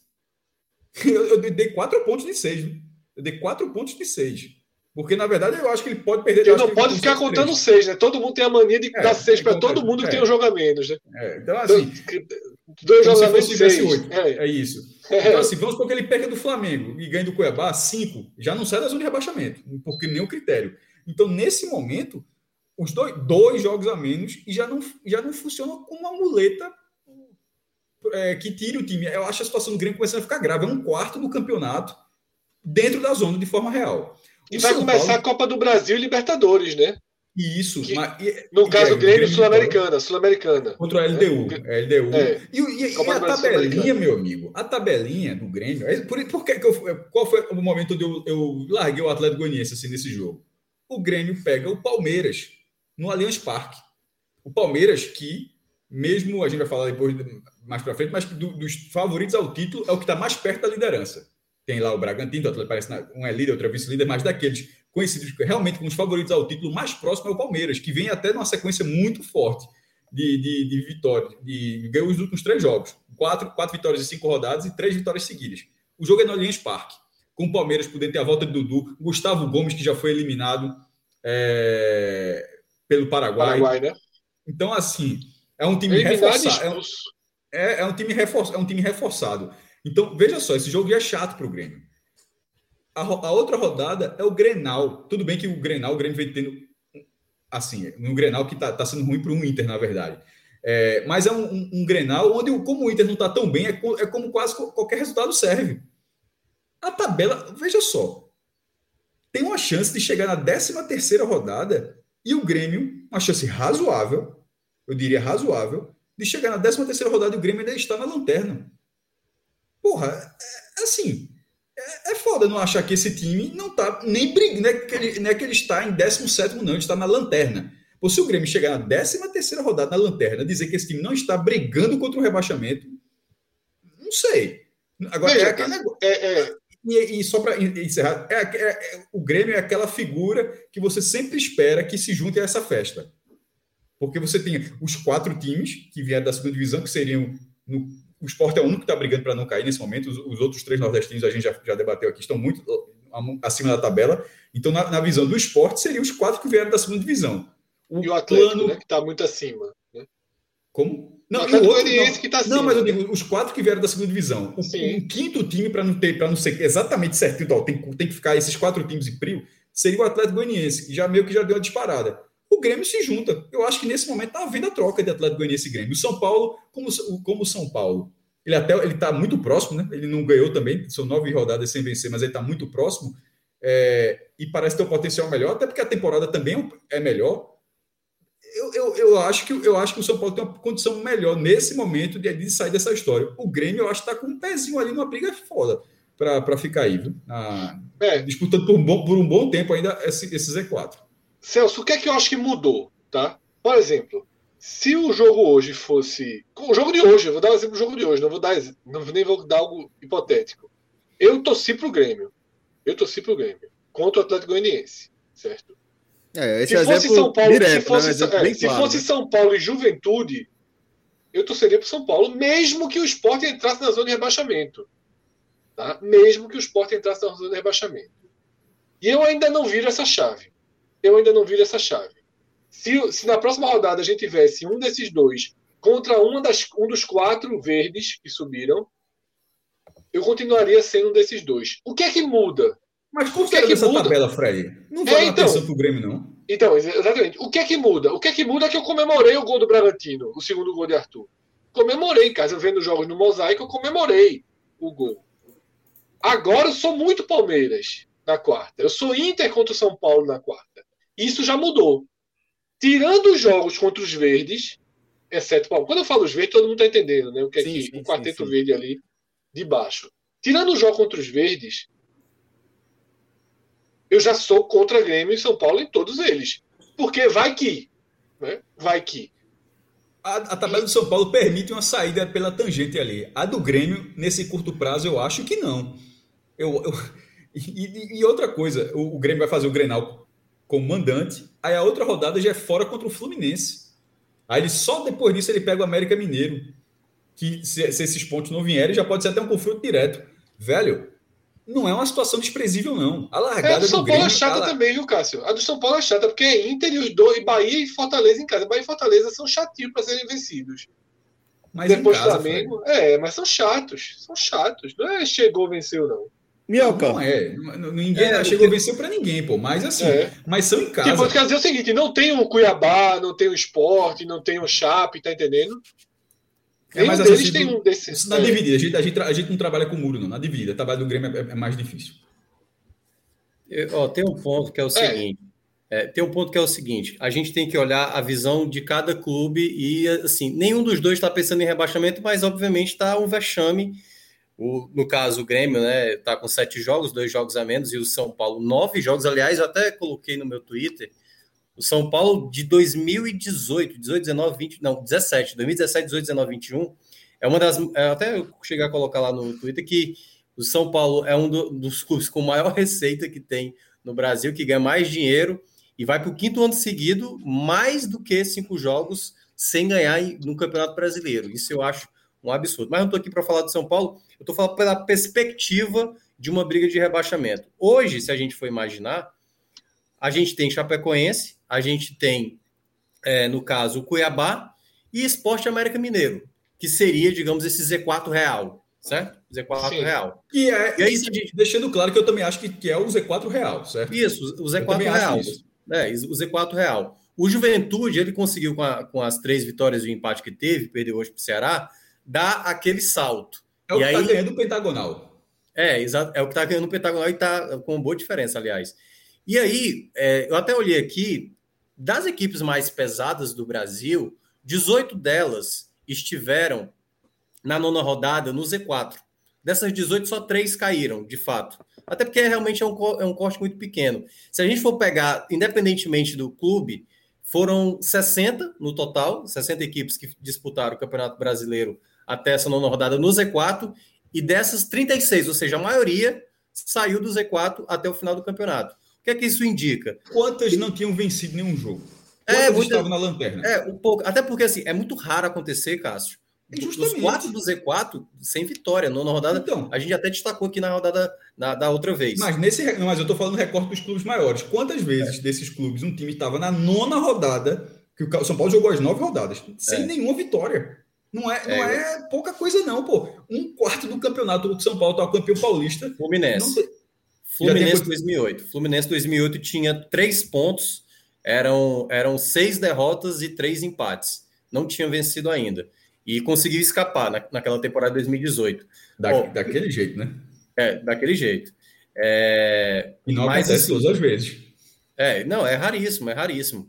Ó, da, das vezes que aconteceu, a gente hoje está com o Z4 com cinco pontos, né? Com cinco pontos ou menos, a gente teve até agora. Caramba, é, esse ano é muito raro mesmo, cara. Nunca aconteceu isso. Quatro equipes estarem com menos de cinco pontos até a nona rodada. Minhoca, Mas... a campanha do esporte é a pior campanha da história do esporte em 11 rodadas. A pior. O esporte é, nunca tá tinha fora. tido, em, desculpa, em nove rodadas, eu falei 11, em nove rodadas o esporte nunca tinha tido tão poucas vitórias. O, mínimo era, eram duas vitórias, só venceu uma. E o esporte não está na zona de rebaixamento. é. O esporte foi lanterna em 2009. E, nesse, e, e essa campanha de 2021 é pior. E o time não está no Z4. É um negócio inacreditável, pô. É, e aí, até para trazer o panorama dessa questão aí da pontuação, eu acho que para a pontuação tá baixa, muito por conta de Grêmio e do próprio e do próprio São Paulo, né? Mas se a gente for olhar aqui, ó, deixa eu ver aqui, a média de pontos na nona, na nona rodada do Z4 é oito pontos. E no caso, nove pontos para quem está em 16, certo? Se a gente tira São Paulo e Grêmio, imaginando que vai subir, hoje é como se o, o América Mineiro fosse o plano de corte nove pontos, que ainda é como se fosse um ponto por rodada. Mas eu acho que ainda há um espaço para essas equipes se recuperar. Mas eu estou mais pelo Cássio aí. Eu vejo o Grêmio com essa possibilidade ainda de perdurar mais tempo. Apesar de que se o Grêmio basta vencer um jogo, já coloca o São Paulo para baixo, né? Mas eu vejo, eu vejo que o São Paulo é uma equipe que tem, em termos de elenco, assim, tem muita carta alta no Grêmio, na minha avaliação, sabe? É muita carta alta, assim, de Douglas Costa, Ferreira, Diego não vai, Souza. Não, é muita carta alta. Mas assim, o Cruzeiro quando caiu tinha muita carta alta, mas, é, mas eu acho que era um trabalho que, fora a questão extra-campo, geralmente isso acontece em vários clubes quando tem um treinador de muito tempo, né? Muito longevo. Aconteceu com o próprio Cruzeiro, com o Mano Menezes, aconteceu com o próprio é, Barcelona, no Guardiola. Só estou falando aqui de trabalhos que, quando sai um treinador que já tem, né, tá muito incutido o trabalho dele, demora esse time engrenar mas eu ainda vejo muito, muito potencial assim, essas equipes até o final do turno já estarem mais afastadas. O Atlético Paranaense, lembra? O Atlético Paranaense terminou ano passado, a gente estava dizendo, o Atlético Paranaense vai brigar para cair. E aí, quando venceu o Fortaleza. Eu nunca disse isso, não. Você sempre eu frisando que eu nunca disse isso, não. Eu sempre, sou, eu, eu, eu sempre digo, não coloque esse time, não. Ó, só uma coisa que tu falou, achei, achei muito interessante, meu, quando tu colocou do ponto de corte do América Mineiro com 9 que é um ponto por rodada, significa que o América Mineiro está acima, viu? Um ponto por rodada seria 38 pontos. Isso. Que é, que é o que eu acho que vai ser por aí. É. Não, mas veja, Fred, mas o que, o que tu quer dizer é justamente isso. Nesse momento, é muito acima, é, na verdade, muito acima para escapar, muito abaixo de 38 pontos. 38 pontos, que é a menor pontuação da história, nesse momento é, é o ritmo do América Mineiro.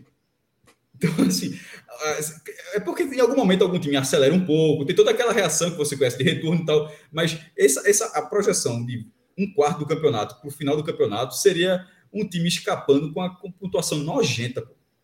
Vale, é do jogo. Mas seria assim, um negócio. Ceará 2019, né? Não, Acima, pô, 2018. Tá falando a menos, né? Menos ah, tá, que isso. Ah, muito menos, pô. Pontuação, é. o, é. o, o, 38 hoje é o América Mineiro. Sim, sim, sim, sim. Tu tá fazendo a, o Cuiabá, né? Isso. Não, é o esporte que na verdade é o. É, que na verdade o percentual é o do. Ah, não, percentual é melhor. A, a, é, dois, é. a dois aí no caso, né? Porque isso, depende, isso. né? Para o São Paulo, é. que é o 17, ele mira o esporte, ele quer ser isso, o 16. É. E o esporte tá, tá visando o 17. Vê mesmo a situação do esporte, sendo, sendo é, é, meta do São Paulo, vê como tá bonzinho. Deixa eu pegar o. São Paulo, eu, né? eu Não, mas é, é, isso que eu tô dizendo, Fred. O, o, é, é para os dois. Só que você Sim, pensa, é, o São Paulo já se. Eu já vi o São Paulo nessa situação. Sabe? Eu já vi pra o São mim, Paulo. É, Celso, isso que tu falou agora, eu só lembrei é. de uma das melhores, melhores entrevistas que eu vi no Globo Esporte. São Paulo campeão brasileiro em 2006. O jogo foi contra a América de Natal. Não, 2007, desculpa. 2007. É, campeão brasileiro contra a América de Natal. O jogo foi no Morumbi, foi 3 a 0 o jogo do título. Foi mais, e o América já estava rebaixado. O América estava é. rebaixado há muito tempo. Aí a matéria. Tinha a torcida do América de Natal estava no Morumbi e, e, a reportagem da Globo foi entrevistar a torcida do América sobre aquele jogo. Pô, um time já rebaixado, outro sendo campeão brasileiro. Aí o, aí o repórter chegou, assim, a festa é muito, muito grande e tal. Aí você começa a sensação aqui, de repente o América nessa condição, está dessa forma, festejando o título. Aí o cara do América assim, quis que tirar onda, assim, o cara do América, como é que é? Se eu tô na final, irmão. Aqui, eu tá vendo, não, é? Tô na final do campeonato aí.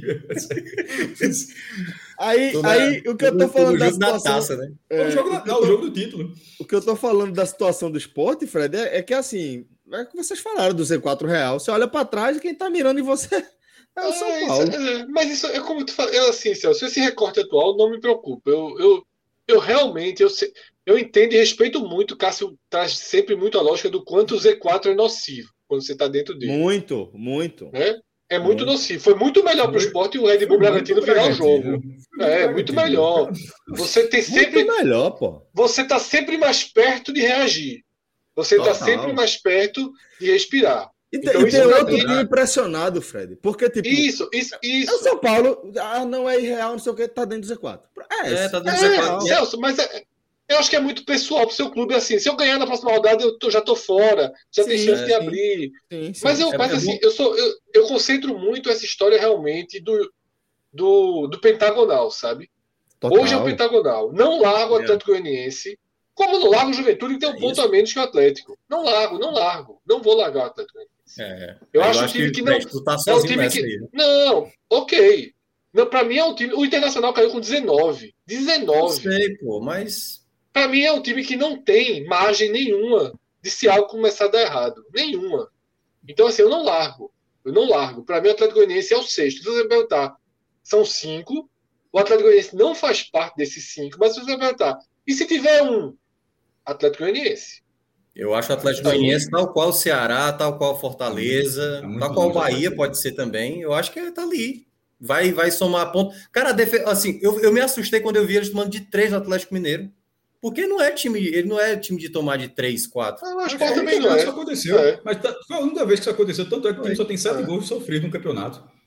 Eu, eu é, eu, mas eu, eu, assim, eu, eu acho que é um time no limite. Então, assim, eu não largo. Não estou dizendo que ele vem, mas ele não quando larga. pega assim é foda, pá. É. Não, mas o Atlético Goianiense eu pego não sempre. Tem nenhum indício, não tem, um, não nesse momento não tem nenhum motivo para ficar com esperança para o Atlético Goianiense. Veja só, eu larguei ele na trigésima e tanta rodada do ano passado. Eu acho que é um time que ele é, é suscetível. No final o time foi para a Sul-Americana, é, sim, mas é assim, mas é assim, é assim que eu, que eu trabalho assim. Eu, sei, eu não vou, mas... eu não vou considerar. Se não, juventude tem, tem juventude que canalizar a energia, pô. Não, eu sei, mas juventude tem um ponto a menos, assim. Mas eu, é, tem uma diferença, pô. Você é um cara muito, que muito grande, muito grande, muito grande. Você sabe que é grande. O Juventude jogando, o Atlético Eu nem me preocupo com esses dois do Juventude, tanto que eu não me preocupo. Eu me preocupo só o fato deles já estarem lá, esses pontos. É. Mas, e, e, de ter um mando de campo forte no Alfredo Jaconi. Mas para mim é, um time, muito melhor do que o Juventude. É muito melhor, é muito melhor. Ô, Rodrigo, bota aqui esse. esse Pô, o Rodrigo é fera. Cauã Renault, nosso querido Cauã Renault, sempre dando essa moral aqui pra gente no Superchat. Obrigado, Cauã. É, Fred, só um time com dois pontos em sete rodadas. É, ele tá com Cauã, nove já, pô. É, Cauã traz. Não, Cauã traz o, o, a estatística que Vitor Sérgio postou a tá minutos. A minuto, não, é porque é a estatística pro Grêmio, pô. Ah, tá. é, a minutos, a minutos, é, a minutos, Vitor Sérgio fez todo o histórico de times com sete, com sete jogos, né, que foram rebaixados. E só um time com dois pontos, daqui a pouco foi esse Flu aí, que é um exemplo que a gente deu há pouco, uhum. né, só que na nona rodada, em que quando o Flu tinha três pontos. Né, é um exemplo para o Grêmio, é um, é um, é um recorte do Grêmio. Então, Celso, é isso, sabe? Para mim é um pentagonal, né, não abro desse pentagonal, mas sigo, sigo torcendo contra o Atlético Goianiense em todos os jogos. Se o jogo for Bahia e Atlético Goianiense se o jogo for Fortaleza e Atlético por exemplo. Leão do PC. Continua. Eu acho que é um degrau. Os três do Nordeste estão num degrau acima dele. Então. Para mim, ele é o único que pode vir. Ele é o único que pode vir. Tá? Então, é, é, é... e ainda, se o São Paulo jogar com ele, ainda tenho minhas dúvidas de, de para quem realmente eu torço. Mas. É, é, não, é eu, não considero que, que é, é, eu não considero que é um pentagonal e depois do pentagonal é Grêmio, depois São Paulo, depois Atlético, não. Para mim é pentagonal, Atlético, Grêmio e São Paulo. Atlético acho que pode colocar um Corinthians aí, dependendo também, enfim. É, Santos, talvez, o horrível. Santos, talvez, é. Porque o Santos consegue horrível, umas vitórias é. ali, né? E aí consegue é. desgarrar. Isso. É. Bom, é, Fred, eu queria agora que a gente falasse um pouco mais da situação do esporte especificamente, né? A gente está falando aqui é, desse cenário de luta contra o rebaixamento, e inevitavelmente o esporte faz parte desse bolo, tá? Sim. É, a pergunta que eu queria fazer para você é como, mais do que o resultado, mais do que a derrota para o Palmeiras, como é que você analisa, como é que você é, faz essa ponte entre o futebol que o esporte apresentou contra o Palmeiras, né, de conseguir alguma reação mínima ali no segundo tempo, mas de somar mais uma derrota é, nessa sua caminhada, né, e agora é, já soma esse recorte de uma vitória em, nove rodadas, né? É, como, como você. É, é possível a gente fazer um paralelo aqui, companheiro, para a gente imaginar os próximos passos dessa caminhada do esporte? Celso, é, o nome daquele filme de Black Mirror da Netflix era Bandersnatch, né? Que você era, era, era escolhia. Era, era, é. Eu vou, eu vou deixar que você escolha. Ah, você lá. quer. Primeira pergunta, né? Que você tem que escolher na tela, né? É, você isso. quer modo Fire raiz, o Fire clássico, Fire. Jovem, jovem. Faca nos dentes, ou você quer você quer aperreio na madrugada de domingo para segunda? Fire, fire, fire. Maestro, por favor, né, maestro? Quero fire. fire o Ice deixa comigo. É. é, Sério, lógica. Né? Quando Fala. saiu a tabela do Campeonato Brasileiro, nas minhas contas. É um monstro. É um... Ele vai dizer que era para ter menos. Eu, vai eu quero dizer, vai, vai, eu quero dizer para todo mundo, para todo mundo que está acompanhando a gente. cara. Ele vai eu... dizer que era para ter cinco agora. Diz aí, Eu quero fala. dizer para todo mundo que está acompanhando a gente. Ele está dizendo isso porque ele já sabe. Ele está dizendo isso porque ele mesmo fez. Ele vai dizer que era para ter menos. Fala aí, Fred, por favor. Eu tô acordado até agora só para isso. Fred, por favor, vou tomar meu cafezinho aqui e ficar tranquilo. Você é profissional, porra. Veja, Cássio é um bom aluno, já fez a conta, tá? Já sai a tabela do brasileiro. Aí Cássio bota no blog dele, veja aqui o esporte, eu clico, né? Eu olho assim pra tabela e digo, puta que pariu, esse ano vai largar dos boxes. Aí eu começo, Inter fora, derrota. Minar de largar dos boxes é bronca. Zero, zero. Inter, zero. zero. Inter fora, zero. Atlético Mineiro em casa com o Hulk e com o Cão, zero. Zero, zero. Fortaleza fora. Vamos arrumar um pontinho? Um. Era um. Um. Um. Grêmio em casa. Diego Souza, Douglas Costa. Zero. Zero. zero. Juventude fora. Três. Hum. Não, três. olha só, de não. um ou três. Um Sport não, quando largou, Celso, quando largou. Quando é que o Sport ganhou Juventude em Caxias do Sul? Nunca ganhou. É um, o mundo acaba no ganha. Nunca ganhou. Nunca ganhou. Um é, ponto. Um, de manga comprida, sentido frio, o Sport ganha de ninguém, pô. Zero. Um, um ponto. Um. Já tá com um. dois já. Tá com dois. Corinthians já, fora. Já. Tá com dois, dois já. Dois. Corinthians fora. Corinthians fora. Zero. Perdeu sempre. Zero. Todos os jogos lá até hoje Perdeu. derrota. Zero. É. Cuiabá em casa. Três. Três. Três. Três. Aí cinco Três. agora. Pontos. Santos fora. Zero. Zero. Zero. Palmeiras em casa. Zero. Pronto. Então, nesse momento, o esporte. O Leozinho tá com um positivo, pô. Tá, isso. Tá com sabe o que é. Ei, não, sabe, o que é maluco? Agora tem para no, novos telespectadores aqui nessa live nesse momento. Esse cara não tá falando isso a brinca. Tá não, Esse, é, é, é, ele, ele acredita, o, o, é preciso ser dito. Eu conheço. Maestro, eu tenho coisa, amigo que você fez, essa conta também. Conta agora, eu mas você foi no gabarito. Mas você tava de cabeça, o homem tava gabarito. Porque eu conheço. Quando, veja só. E outra coisa, deixar, deixar o bastidor todinho. Eu não sabia que a conta era 5. Eu sabia que a conta ia dizer que era maior. Aí, ó, pela hora, acho que seria 5, mas porque eu conheço o Fred. Na hora que ele começou, veja só, o Fire era dizer que a pontuação atual é superior ao que ele imaginava, conhece demais. E é preciso, oh. é preciso dizer que ele acredita nisso, que é o mais importante, não é galhofa. Não é melhor, isso é, isso, é, isso é dito com seriedade. Veja, veja é, é, eu tô com um problema aqui, tá? Eu quero dizer que eu tô com um ah. problema aqui, eu quero que vocês me ajudem a resolver, certo? A gente tem um ah. compromisso com a experiência de quem acompanha os nossos programas, não é verdade, Fred? Não, é uma coisa que a gente aprendeu com o Village, né? A gente aprendeu com Sim. o Village que tem que ter um compromisso com a experiência dos nossos ouvintes, de quem acompanha. Michael Buquerque, por exemplo, já se coçou em dólar, tá? Botando um dólarzinho, porque Celso acendeu o sinal do Fire para Fred e agora eu vou dormir tranquilo. Aí se você for na sequência, é só assim, ó. Fred é o cara. Por isso eu sou fã desse cara, é um monstro, porra. Outra aqui. Fred podia ganhar dinheiro com isso. Tá ganhando aí, ó. Nosso querido, nosso querido Michael Buquerque contribuindo. 5 dólares. É. É, é, é, é, só assim, velho. Eu, eu não sei. eu não sei Adriano. qual é a próxima pergunta que eu vou fazer aqui nesse, nesse quadro para terminar melhor, velho. Flávio clima, melhor. Era o editor eu tenho uma da Folha de Pernambuco. Aí ele foi para o diário e virou o editor do Aqui PE. A, a editoria de esporte do diário ficava numa salinha à parte. Toda vez que o esporte levava um fumo grande, isso, alguma coisa, isso era tudo brasileiro.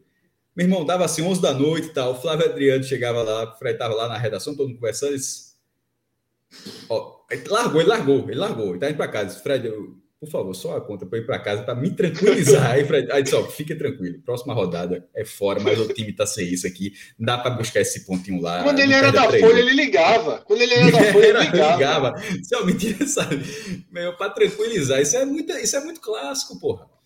Isso é galera que você João Pedro, nada. João Pedro deu a letra aí da minha pergunta.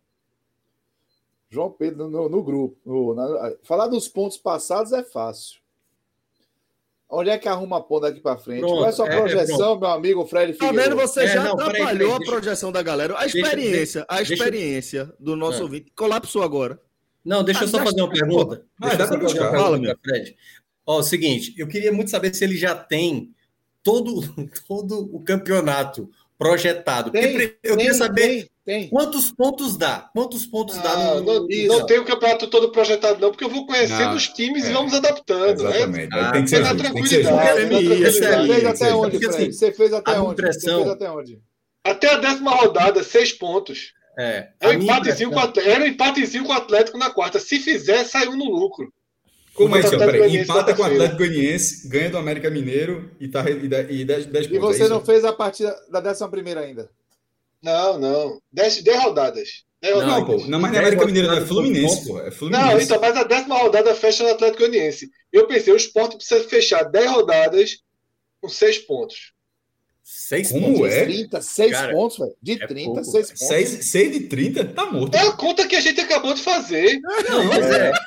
É. Aí, é a conta que a gente acabou de fazer, pô. Era 5, o sexto é empatando com o Atlético Goianiense lá em Goiás. Então, então o esporte vai tranquilo para Goiânia. Tá, assim, o esporte tá, já tá já fez a parte dele, já fez a é. parte dele. A minha pergunta é exatamente sobre isso, porque assim, eu fico imaginando qual é a projeção de pontos que o Fred está determinando para Isso eu também estou curioso. Permanência. Porque... Mas a tabela, a tabela fica minimamente mais acessível depois mesmo. Assim, pelo é. Não é que ela não fica acessível, ela fica com pontos que você dá para brigar com alguma Porque chance. Tem que trabalhar muito na secação, meu amigo. Mas, Minhoca, vê só, alguém me perguntou assim. Isso, alguém me perguntou, não, como é que o esporte vai fazer? Como é que o esporte vai ganhar agora 11 jogos, né? 11, né? Com 33, com 6, esse campeonato 39 talvez escape. Como é que o Sport ganha 11 jogos? Eu disse, Vê lá a Chape como é que vai ganhar 11. Como, como é que o Cuiabá vai ganhar 12? Não, não, mas ganha 12, é, exatamente. A Chape ganha 12. Tudo 12. bem, mas é a questão. A questão Agora, por exemplo, a, a, a, tem que ganhar quantos? É, mas é que tá, a, Chape, a Chape pode não conseguir, o Cuiabá pode não conseguir, mas se o Juventude conseguir, já, já era. Não, mas, Sim, então, mas aí momento, é a vida. É, o América é Mineiro tem que ganhar é, 10 e o Juventude tem que ganhar 9. É, acontece. É, é, ganhar, é, mas, aí, aí é, mas aí é o seguinte, falando sério, é aquilo que eu falei, veja só. Aí vamos, começar a falar, aí vamos começar a falar de futebol, né? Vamos começar a falar de futebol. Que também é outro ponto é, é, razoável, assim, na, ainda na visão fire da coisa, tá? O Sport tem uma defesa, de novo, muito boa. De novo, muito boa. O que curiosamente, que é, Fred, totalmente diferente. Totalmente, sem, sem Maidana e sem Adrielson. Com Maidana ter, ser opção, pô. Isso é que é curioso. É. O, def... o, que Sabino e Thierry estão jogando é uma coisa assim Absurdo, inacreditável. Pô. Absurdo. Fred, a defesa é muito boa. Pode ter oito gols sofridos, Celso. Perfeito. A Chape tem 17.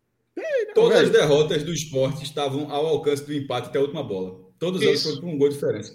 E a melhor então... saída de bola do esporte são os dois também. A melhor, a melhor. A melhor.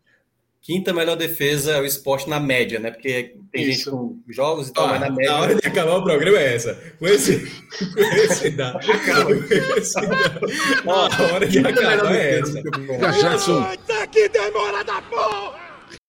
Olha, ela vem. Meu irmão, quinta melhor defesa. Fred, é, Fred, tu não foi buscar essa, não, Fred. Deixasse foi eu não, foi minhoca. Foi minhoca. É, então, Ei, então, tu deixasse é. minhoca jogando solta aí. Ó, em 2002. Em 2002, o Bahia escapou do rebaixamento só na última rodada. O Bahia só perdeu um jogo acima de um gol de diferença. Foi o primeiro jogo que o Bahia perdeu contra o Atlético Paranaense lá com aquele miserável daquele Dagoberto, correndo em cima das defesas do Bahia. Foi 4x0 pro Cap. Depois foi só 1x0, 2x1. 1x... Escapou, viu? Escapou, última rodada. É, mas tá é um sinal, veja só. É, veja é. só, isso é, brincadeiras à parte, é um sinal de que você está você tá sendo competitivo. E hoje eu tuitei isso. Ser competitivo só não é suficiente. Mas ser competitivo é algo que você, quando você está falando desses clubes, você tem que citar. O esporte não fez com ninguém um jogo como o Juventude fez com o Ceará hoje. Um jogo que você não joga o jogo, você não, não se sente. O Ceará faz 1 a 0 e você deixa de ter chance. O esporte em todos os jogos pior jogo do esporte foi contra o Corinthians e contra o Cuiabá na ilha, né? Aquele foi um jogo horroroso, 0x0. É, eu acho que no Cuiabá foi pior de longe. Pior do que o Corinthians. O Cuiabá foi pior de longe, porque não foi derrota. Primeiro eu listei as cinco derrotas. Não, mas Aí depois eu cheguei no Cuiabá. Sim, é. Não, concordo, concordo. concordo. É porque a minha cabeça foi pensando assim: passou as cinco derrotas, a pior foi a do Corinthians. A pior atuação é do Cuiabá. A pior atuação é do Cuiabá. E o esporte ele é competitivo. Você tirar ali o jogo do Cuiabá, o jogo do Corinthians, o esporte foi muito mal, ele é competitivo. A ponto de que hoje ele não mereceu perder o jogo.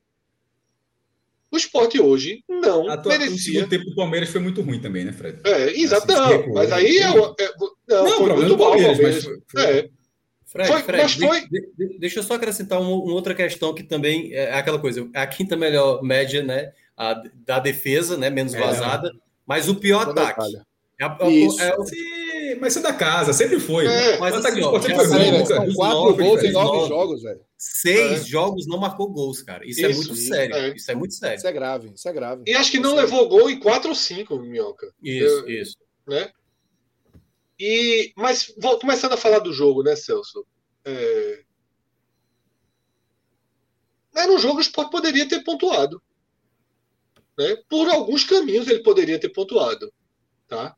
O Palmeiras faz o gol numa grande falha de Marcão, né, Parou, que né, não acompanha, que não acompanha Gustavo Scarpa. Paga para ver. Uma grande falha contra o Palmeiras, você leva o gol. Lembrei do atleta Ronaldo. Isso. Tirando isso, você teve ali duas bolas no segundo tempo, já com o esporte muito aberto, que o Palmeiras teve chances. E o esporte criou chances reais né, de fazer o gol de empate. Ainda no primeiro tempo, aquele chute de Zé Wellison que passa milimetricamente do lado da trave. Depois, com uma, uma finalização de Thiago, de Thiago Neves, muito boa, bola desvia no joelho, trisca no joelho. O Tavares, eu acho que é demérito dele, viu? Assim, não ter acertado a barra, não, assim, não vou dizer que não, foi, não é um chute que saiu raspando. Zé Wellison, Zé Wellison. Não, desculpa, não, o chute de Júnior Tavares mesmo. No primeiro tempo, não foi isso que tu falou, não? Não, eu tô falando aquele que, que sobra para Zé Wellison, que dá um chute que vai na, no material do goleiro ali. Que... Se for, foi, foi, foi Júnior Tavares, se for que eu tô pensando. Zé Wellison, Zé Wellison, Zé Wellison. Não, Júnior Tavares mesmo, cara. Júnior Tavares. Júnior Tavares. É, Tavares, Tavares foi Júnior é. Tavares. Júnior Tavares. Eu acho, eu acho que ele errou o chute. Tá certo, Júnior Tavares. Ter acertado a barra ali, acho que é... Mas, mas chutou seco, muito violento, é, indefensável, né? Fora, e, a bola, e a bola saiu um dedo. Foi Júnior Tavares, isso mesmo. É, aí teve a chance de Thiago Neves, que desvia, passar muito perto do gol. A chance de André, que é um absurdo a finalização de André né, cara a cara com o goleiro, tira demais do goleiro, não tinha necessidade. Existiria uma polêmica se o árbitro marcaria falta ou não, mas pelo VAR não parecia ter sido falta. Não. E o esporte ainda chegou outras vezes. O esporte ficou por ali rondando, levantando bola, tentando, sobrando. E não teve finalizou. bola na mão, teve. Isso, eu, não né? estou nem entrando nessa, nessa questão arbitragem. Eu estou indo além da arbitragem. E eu não além da também. Eu quis, eu quis dizer assim, mostrar que, que esteve ali presente no Buruçu, entendeu? Isso, é, e no segundo tempo, sobretudo, que a bola na mão ainda foi no primeiro tempo. É, no segundo tempo, o esporte fez como mereceu o gol de empate. Né? Isso na Globo, todos os comentaristas é, colocaram não só melhor do esporte, como o esporte melhor que o Palmeiras no segundo tempo. E isso, e isso, com o time tendo problemas graves e com o treinador é, contribuindo para a manutenção desses problemas. Tá? A melhor dupla de volante que o esporte pode escalar é essa que tem jogado. Marcão e Zé Wellison. Ao escalar Marcão e Zé Wellison, falta uma saída de bola de maior qualidade. Não por acaso Celso citou que Sabino e Thierry saem com a bola melhor do que os dois volantes. Só que se você tem Marcão e Zé Wellison, Thiago Neves e André, a a conta de Thiago Neves e André fica muito alta, porque o esporte fica muito, muito, muito lento. É um time que. Buraco, Fred. Fica um é um time que não, não contra-ataca. Não contra-ataca forte, porque todas as bolas o esporte para. E Thiago Neves ele não, ele não consegue dominar um passe se vier um palmo do pé dele. Pô. Se vier no pé, ele domina. E ainda erra boa parte do que entrega deixam o esporte como se fosse uma Scania para fazer uma manobra. O esporte ataca como uma Scania fazendo baliza. Tudo muito robótico, tudo muito lento, tudo muito. Né? Você tem que esperar o adversário se recompor, aí você trabalha para inverter as bolas. Então, assim, é um time que está excessivamente lento. Dois volantes lentos, dois volantes que não têm a qualidade de saída, o meia, que é Thiago Neves, que tem uma boa qualidade, consegue girar o jogo, apareceu na área para duas boas finalizações hoje, mas perde muita bola, mas perde muita bola mesmo. André perde muita bola. Júnior Tavares, que vem com a chikungunya, não era para estar tá jogando. O Sander se machucou, ele está meio ali ainda. Não tem condição de 90 minutos, jogando 90 minutos. E onde é que o técnico acrescenta nisso? Porque o Sport tem Gustavo, que é um meia jovem, com excelente capacidade de deixar os atacantes na cara do gol, melhor do que a de Thiago Neves, e ele não joga. Ele entrou 4 minutos, 5 minutos na Vila Belmiro, depois dos 40, e hoje não entrou. O treinador fez Thiago Neves jogar quase, 100, quase 180 minutos. É, hoje jogou 100 minutos, jogou 85 no último jogo. Ele, ele estende Thiago Neves ao máximo, desgasta Thiago Neves ao máximo. Thiago Neves não consegue render, nem, do, nem no meio, e principalmente na reta final, ele não coloca Gustavo, que é quem melhor entrega. Tá? Eu sei que o esporte hoje vive uma crise financeira, precisa fazer dinheiro, e Gustavo e Mikael são possibilidades de dinheiro dentro da Série A dentro da Série A. Então o esporte, claro que o esporte está contando os jogos desses dois jogadores.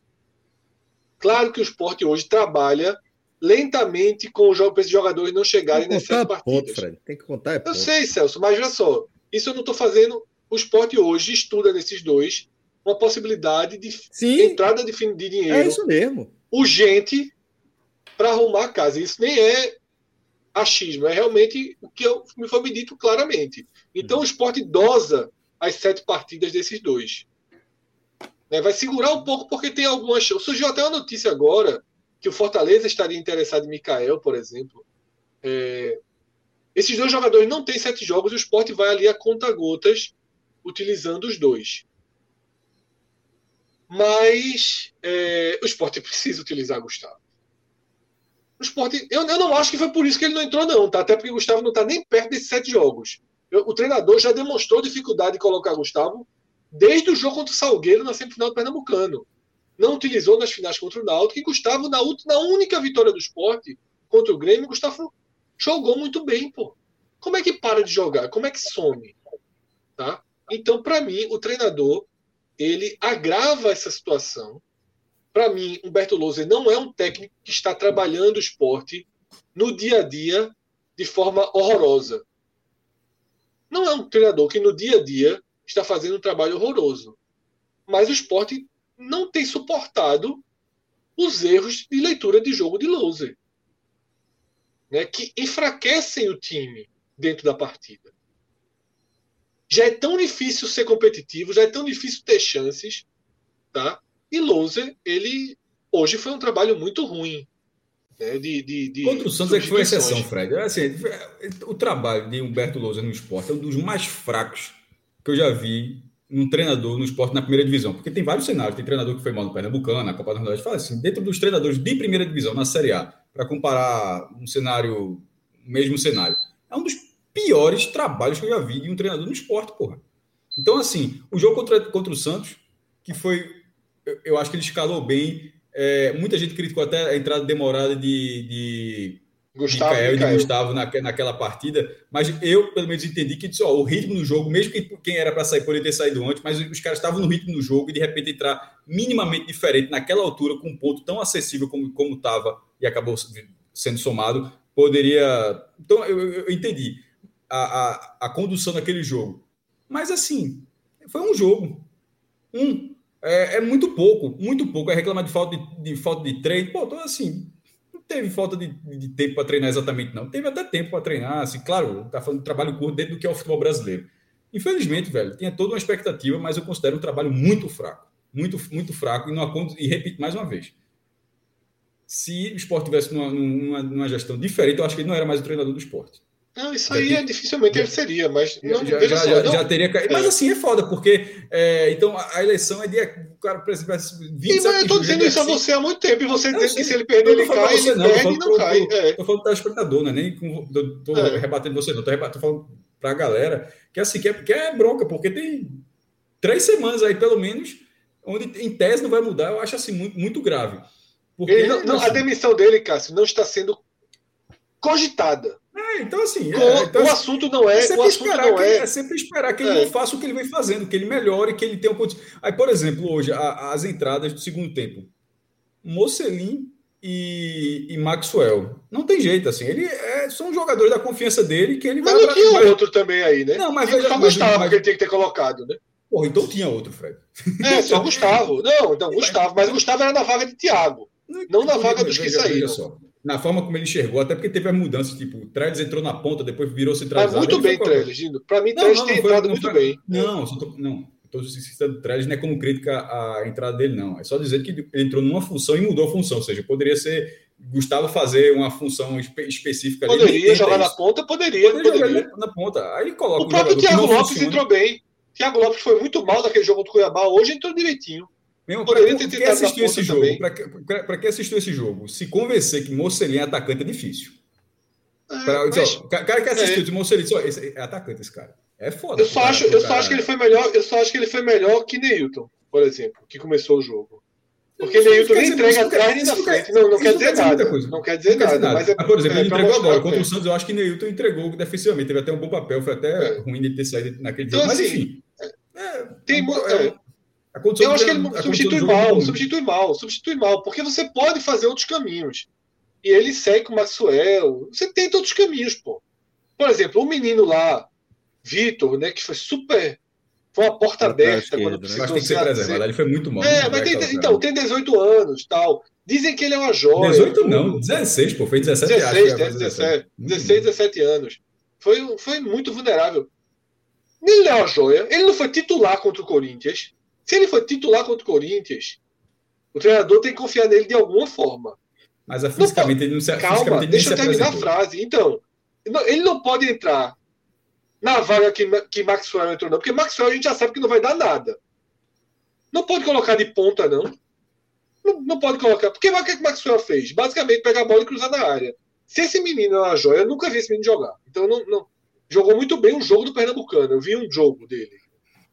Então não pode testar o menino, como testou Juba levantando bola. Juba, foi, Juba levantou bola para gol na Série A do ano passado. Maxwell não vai fazer isso.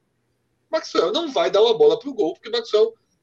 Maxwell, para eu sou, eu, eu sou muito paciente é, com o treinador, com jogador. Por exemplo, Toró eu teria mantido, que o Sport devolveu. Eu teria mantido. Eu acho Toró muito melhor do que Maxwell. Maxwell, para mim, eu defendi Dalberto no passado. Maxwell, para mim, não tem condição alguma. Alguma. Tá? Não tem condição alguma de estar no, está horrível, no Horrível, horrível, horrível, não acerta nada. É, então, assim, não acerta funcionamento, é. não acerta passe, não é. acerta cruzamento, não acerta eu prefiro Eu preferia ter colocado o garoto, o Vitor. Tá entendendo? De ponta. De ponta, total. É. Juba. Eu preferia ter colocado. É, que Juba foi emprestado, né? Mas não, fazendo a função. Dizendo, não, fazendo a função que Juba É, fez. como eu falei. É, é, é, não, mas eu iria com o menino, sabe? Você tem que ter, testar alternativas, assim. É, e outra coisa, fundamentalmente, Gustavo primeiro, de ponta. Depois que Thiago Neves cansasse, Gustavo vai para o meio. Tá? É... E aí eu acho que Lousa erra muito na condução. Eu nem acho que, repito, eu nem acho que o trabalho de Lousa no dia a dia é ruim. A defesa marca muito bem. Mas, mas, ofensivamente é muito fraco e dentro do jogo é prejudicial. Então, só para fechar minha análise da partida, é, lance de bola na mão, quem acompanha sabe que eu não comento mais, né? Porque a minha virou loteria. Virou loteria. Então eu nem me interesso mais. Ah, que hoje tem uma orientação nova, a orientação nova é essa, a orientação nova é aquela. Deixa aí, eu vejo no vai, vejo se vai marcar ou não. Sabe? É como se não tivesse orientação nenhuma, é como. Eu desisti de bola na mão. Faz algum tempo que eu desisti. Contra e a favor, já não sei mais o que é, o que não é. Sabe? Isso aí eu lavo as mãos. Agora, a expulsão de Marco Rocha com 12 minutos, para mim, é indiscutível. Indiscutível. Indiscutível. Indiscutível. A gente está citando Maxwell. Maxwell foi expulso contra o Fortaleza por 100 vezes menos. Não tem comparação. 100 vezes menos. 100 vezes menos. Tá? Então, assim, o árbitro e o VAR foram absolutamente, absolutamente protetores do Palmeiras, que com 12 minutos deveria ter perdido um jogador. Porque ele parou a bola em que Marcos Rocha era o último homem, tudo bem que era no campo do esporte, mas era o último homem, e o esporte iria com três ou quatro, e nenhum do Palmeiras no, no acompanhamento. Foi aquele contra-ataque que você só só resta um. Ele matou a jogada e foi premiado com um cartão amarelo. Tá? E com uma falta dura.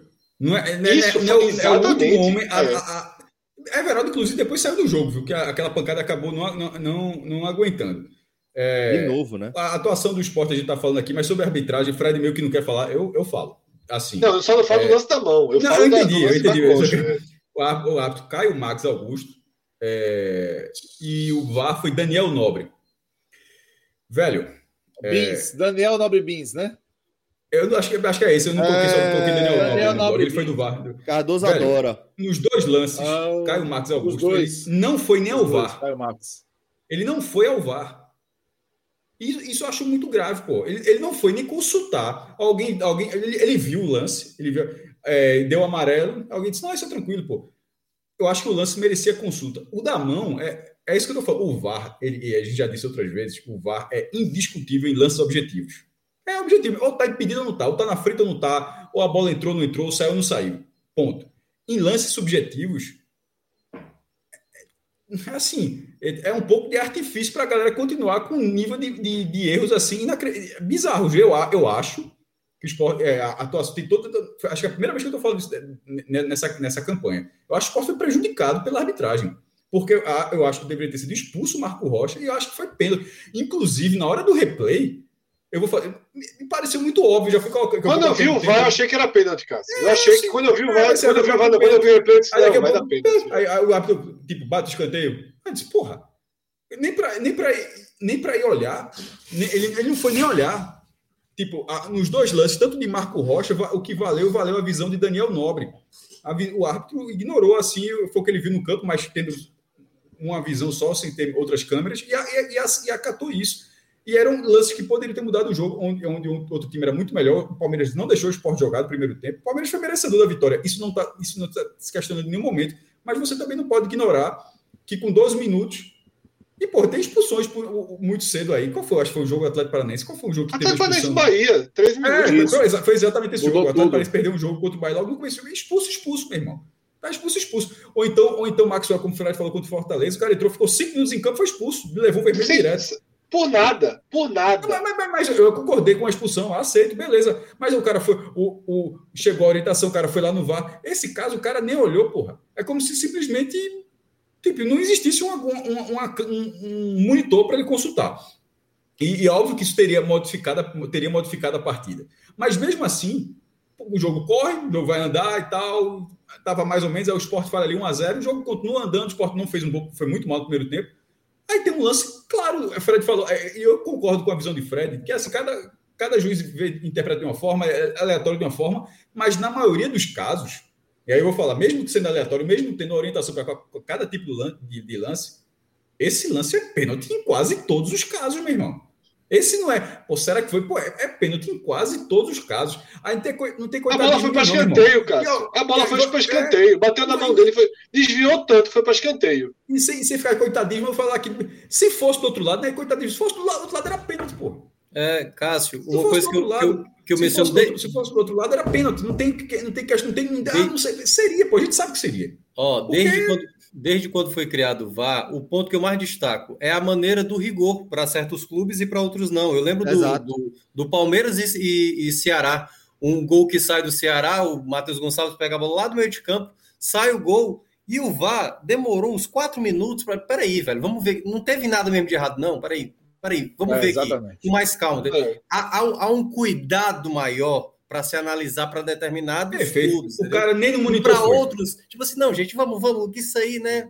E foi isso que a gente aí sempre passa... falou em relação Lembra o pênalti, VAR, né? o pênalti, o pênalti marcado em cima do Hulk, primeira rodada, Fortaleza Atlético Mineiro, não é um lance isso, nada, pelo amor de Deus. Exato. E se fosse o contrário, o Elton pode estar caindo, tipo assim, é. meu filho, levante aí, levante, levante. isso foi algo que a gente sempre falou em relação ao é. VAR, ó, que eu vou passar para Cardoso, que ele também tem um ponto interessante aqui que ele quer trazer, mas isso foi algo que a gente sempre falou, uma ressalva que a gente sempre teve em relação ao VAR, que é como você utiliza a ferramenta, né?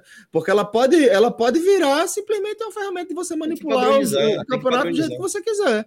Tem que padronizar, velho. Tem que padronizar. O que a gente viu hoje foi um absurdo, concordo com o maestro. Cardoso, é, você tem um é... ponto aqui para trazer antes de a gente ir para a reta final. É, em relação ao esporte, e até um pouco uma pergunta para vocês também que estão mais no dia a dia. É, ano passado o esporte também vivia dificuldades, mas dois aspectos assim me chamam a atenção. Um é evidente, o esporte estava com comando, tinha presidente, tinha diretor de futebol, tinha staff. E um outro aspecto aqui, além de você ter o básico fora de campo, que era uma organização, um comando de clube, você tinha duas peças de futebol no dia a dia que acabaram virando pilares de confiança para a campanha. Thiago Neves dentro de campo, Vai Ventura fora dele. Né? Me, me corrija se estiver errado. O que eu estou achando que é muito preocupante do ponto de vista do esporte para essa temporada é que, primeiro, o ambiente político está sem blindagem, né? não tem você tem um, um mangue, uma briga pelo poder, uma falta de coordenação dos, dos processos políticos do esporte que atrasa a tomada de decisões. É... Lembra o Vitória, viu, Cássio? Aquele Vitória demais. que esperou demais para ter uma eleição. Isso, exatamente.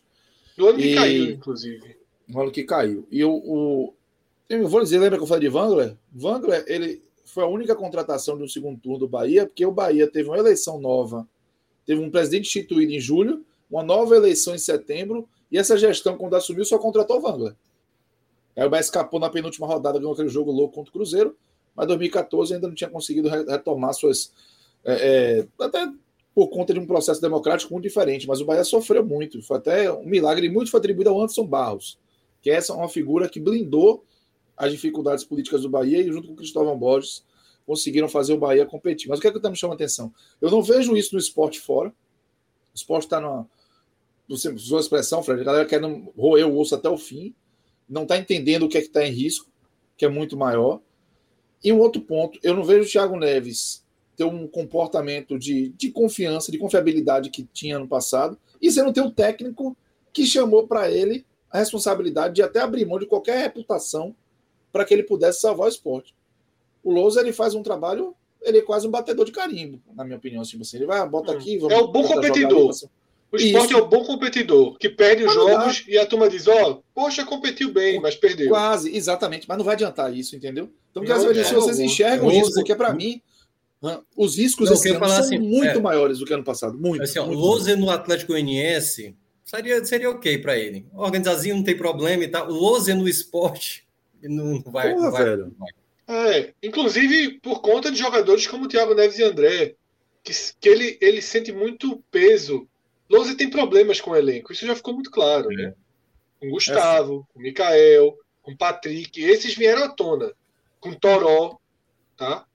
Toró. Gustavo, Micael, Patrick e Toró. Esses quatro jogadores, o esporte já teve problemas de disciplina com esses quatro jogadores. Então, claramente, Louser, ele agora trabalha para criar um eixo de confiança.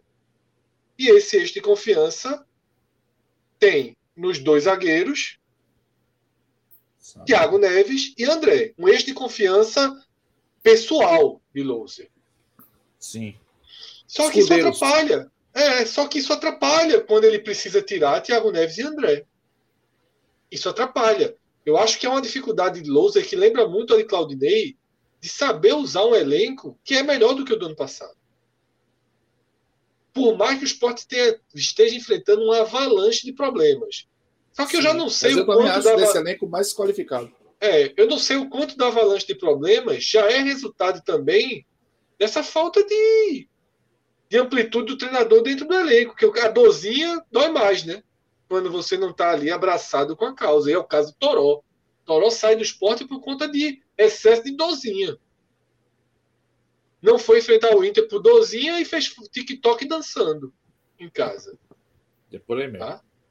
Então, é, é, esse é um problema. E respondendo diretamente a sua pergunta, Cássio, é, eu acho que as, as chances do esporte tá, de ter um 2021 pelo menos igual ao 2020, tá, ou um pouco melhor, ela, ela se baseia em dois, em dois únicos aspectos. Um, dia, em tese, dia 15, o esporte Isso. vai para uma situação melhor do que a do ano passado. De presidente, de vice-presidente, de gestor de futebol, porque vai entrar um grupo melhor.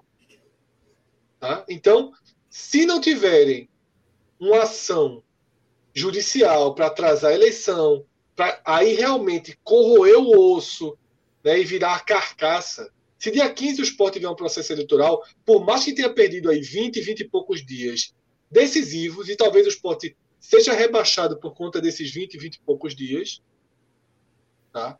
pelo menos o que vem pela frente é melhor. Aparentemente melhor. Na teoria é melhor. Pode dar tudo errado também, implodir e ser rebaixado, mas em tese são pessoas mais equilibradas, né, mais estáveis, com um gestor de futebol melhor, já acertado, né, que é Klaus, todo mundo sabe, não é novidade para ninguém, né, que Klaus voltaria para o clube, isso, voltaria para o clube. Então você tem uma estrutura melhor para ser reimplantada e daí tentar extrair mais desse elenco que é melhor do que o do ano passado. Ponto. É melhor. Pode estar tá rendendo pior, mas é óbvio que é melhor. Não, tem nem é dúvida, óbvio que é melhor. É, não, não, há dúvida disso. Não é ótimo, não é bom para a Série A, mas é melhor do que o do ano passado. E aí, que é só para entender o drama de hoje, entre aspas, no clube, é o seguinte: a diretoria de futebol permaneceu, né? Saiu o presidente, saiu o vice, mas ficaram quatro diretores. E você tem, nesse momento, dois diretores tentando dialogar com o grupo que vai assumir o clube e dois outros diretores fazendo inferno para tentar que esse grupo não assuma o clube. Que são Vanderson, Vanderson e Fred. Né? Que eles não, não, não, não tratam, não abrem as portas, não trabalham para a transição. Tá? Porque a eleição ela tem um vencedor definido. É Nelo. É muito definido. Mas é muito definido.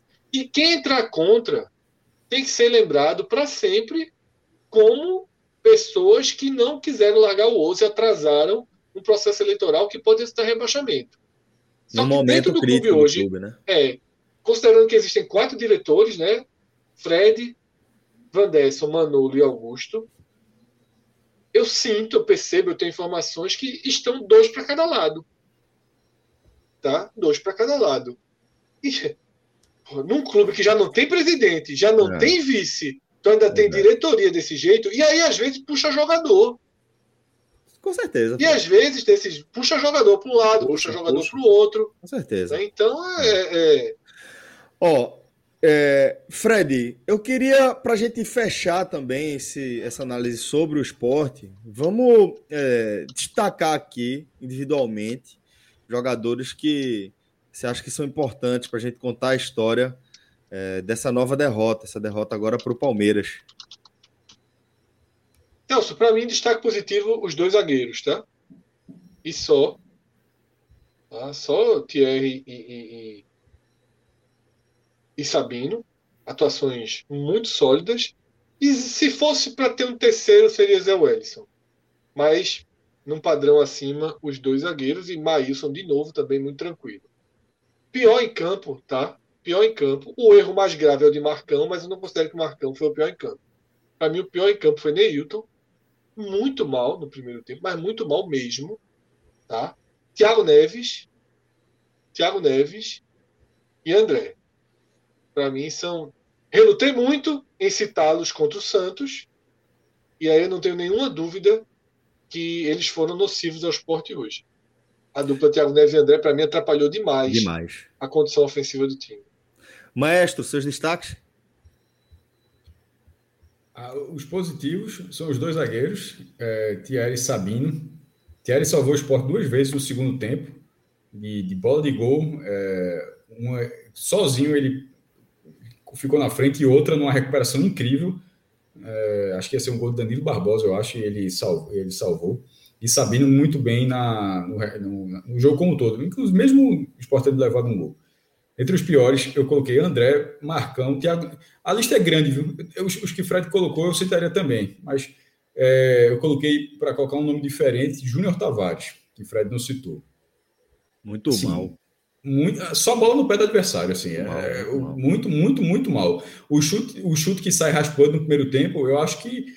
É, tipo, eu não trato como. Pô, a bola foi perigosa. Eu acho que eu trato como gol perdido. A barra abriu e ele não acertou a barra. Ele não acertou a barra. Eu, eu, eu, considerei, eu considerei uma finalização muito, em vez de se tratar, pô, essa foi perto, não sei o quê, não. Eu considerei uma finalização bem errada, você não acertar a barra naquela condição boa que, que abriu para ele e muito mal tecnicamente no jogo demais, além da conta. Mas aí, Maxwell entrou, não, não colabora. É...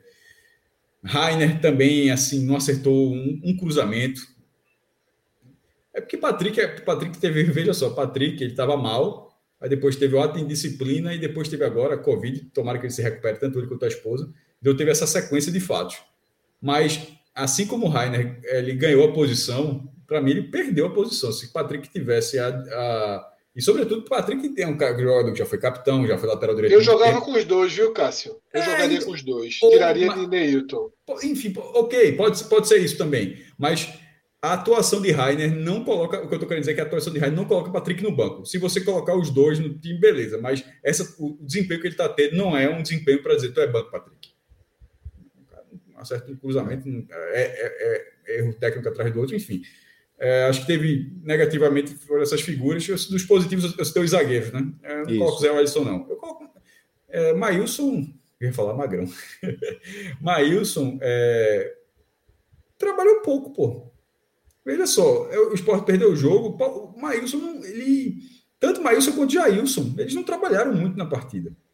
O Jailson foi fazer. O Jailson defendeu uma bola no jogo, uma. Os 26 de segundo tempo, o chute de Thiago Neves. Só que ele lança. Todos os outros ou foram travados ou foram para fora. E Maílson, você não vê grandes defesas assim. Tem defesa, chute, é, tá, um, um, chute de Davidson, que ele pegou de primeira, mas Maílson defendeu, defendeu com a segurança no meio do gol. Um chute fora da área, que ele, que ele sai, um lance que, que escarpa quase. Ele foi um goleiro tá seguro, bem, na verdade. Tá ele, muito ele é bem. é seguro, seguro. É. Mas não teve. Tá remetendo ao Maílson da Série B, do, antes é, da lesão. Um goleiro seguro, muito que tranquilo. E eu acho até que essa minha análise, até um pouco de repente, ele, ele passando a segurança na defesa, você acaba levando aquela impressão que a defesa acaba sendo mais fácil do que foi. E ele, fato, né? por, por que eu citei 2019? Ele tem essa característica, né? Porque ele é goleiro de defesa simples, né? Isso. Ele é, ele é um goleiro que se posiciona não... bem, né? Ele é um goleiro que se é, posiciona bem antes de tudo, né? Defesa é. simples, né? É isso. Beleza. Maestro Fred, Cardoso, Minhoca, obrigado demais. Rodrigão, se o homem tiver engatilhado aí, assim, a gente sabe que ele não está muito feliz, né? Deve estar tá mais ou menos. Assim. Tá aqui, demora da porra! Ah, foda. Beleza, galera. Tá bronca, precisando de ponto. Tá bronca. Tá, aí, tá. tá precisando de ponto. Aí, tá todo mundo precisando de ponto. Deve estar tá manso. É. Deve estar tá manso depois daquele primeiro gol. Meu Deus, que bola, velho. Imagina esse homem no vestiário. Não. Depois da... Eu já fiquei pensando isso quando eu vi o primeiro gol. Tá bem, pô. Negócio Você viu a coletiva dele, não viu? Você viu a expressão dele vê, na coletiva? Vê, vê. Ele respirou é, fundo para responder, velho. É, é, Terça-feira tava marcado ele aqui, eu não sei se tá mantido. Talvez como ex-treinador, vamos ver. Não, não é nada. Ele não, não larga, não. Ali, ele, é, ele é guerreiro. É. Beleza, galera. Não vai largar ele, não, também. Vai não, é. vai não, vai não. Ah, tem que ser, é nem pode nem um nem outro, não. É se abraçar e ir pra luta mesmo. É dúvida, é dúvida. Galera, vamos embora, vamos fechar aqui mais um, um programa. Agradecer demais a participação de todos aqui, tá bom? Desejar também uma ótima semana para todo mundo. Tá começando mais uma. Vamos embora, galera. Um forte abraço e até a próxima. Valeu! Tchau, tchau.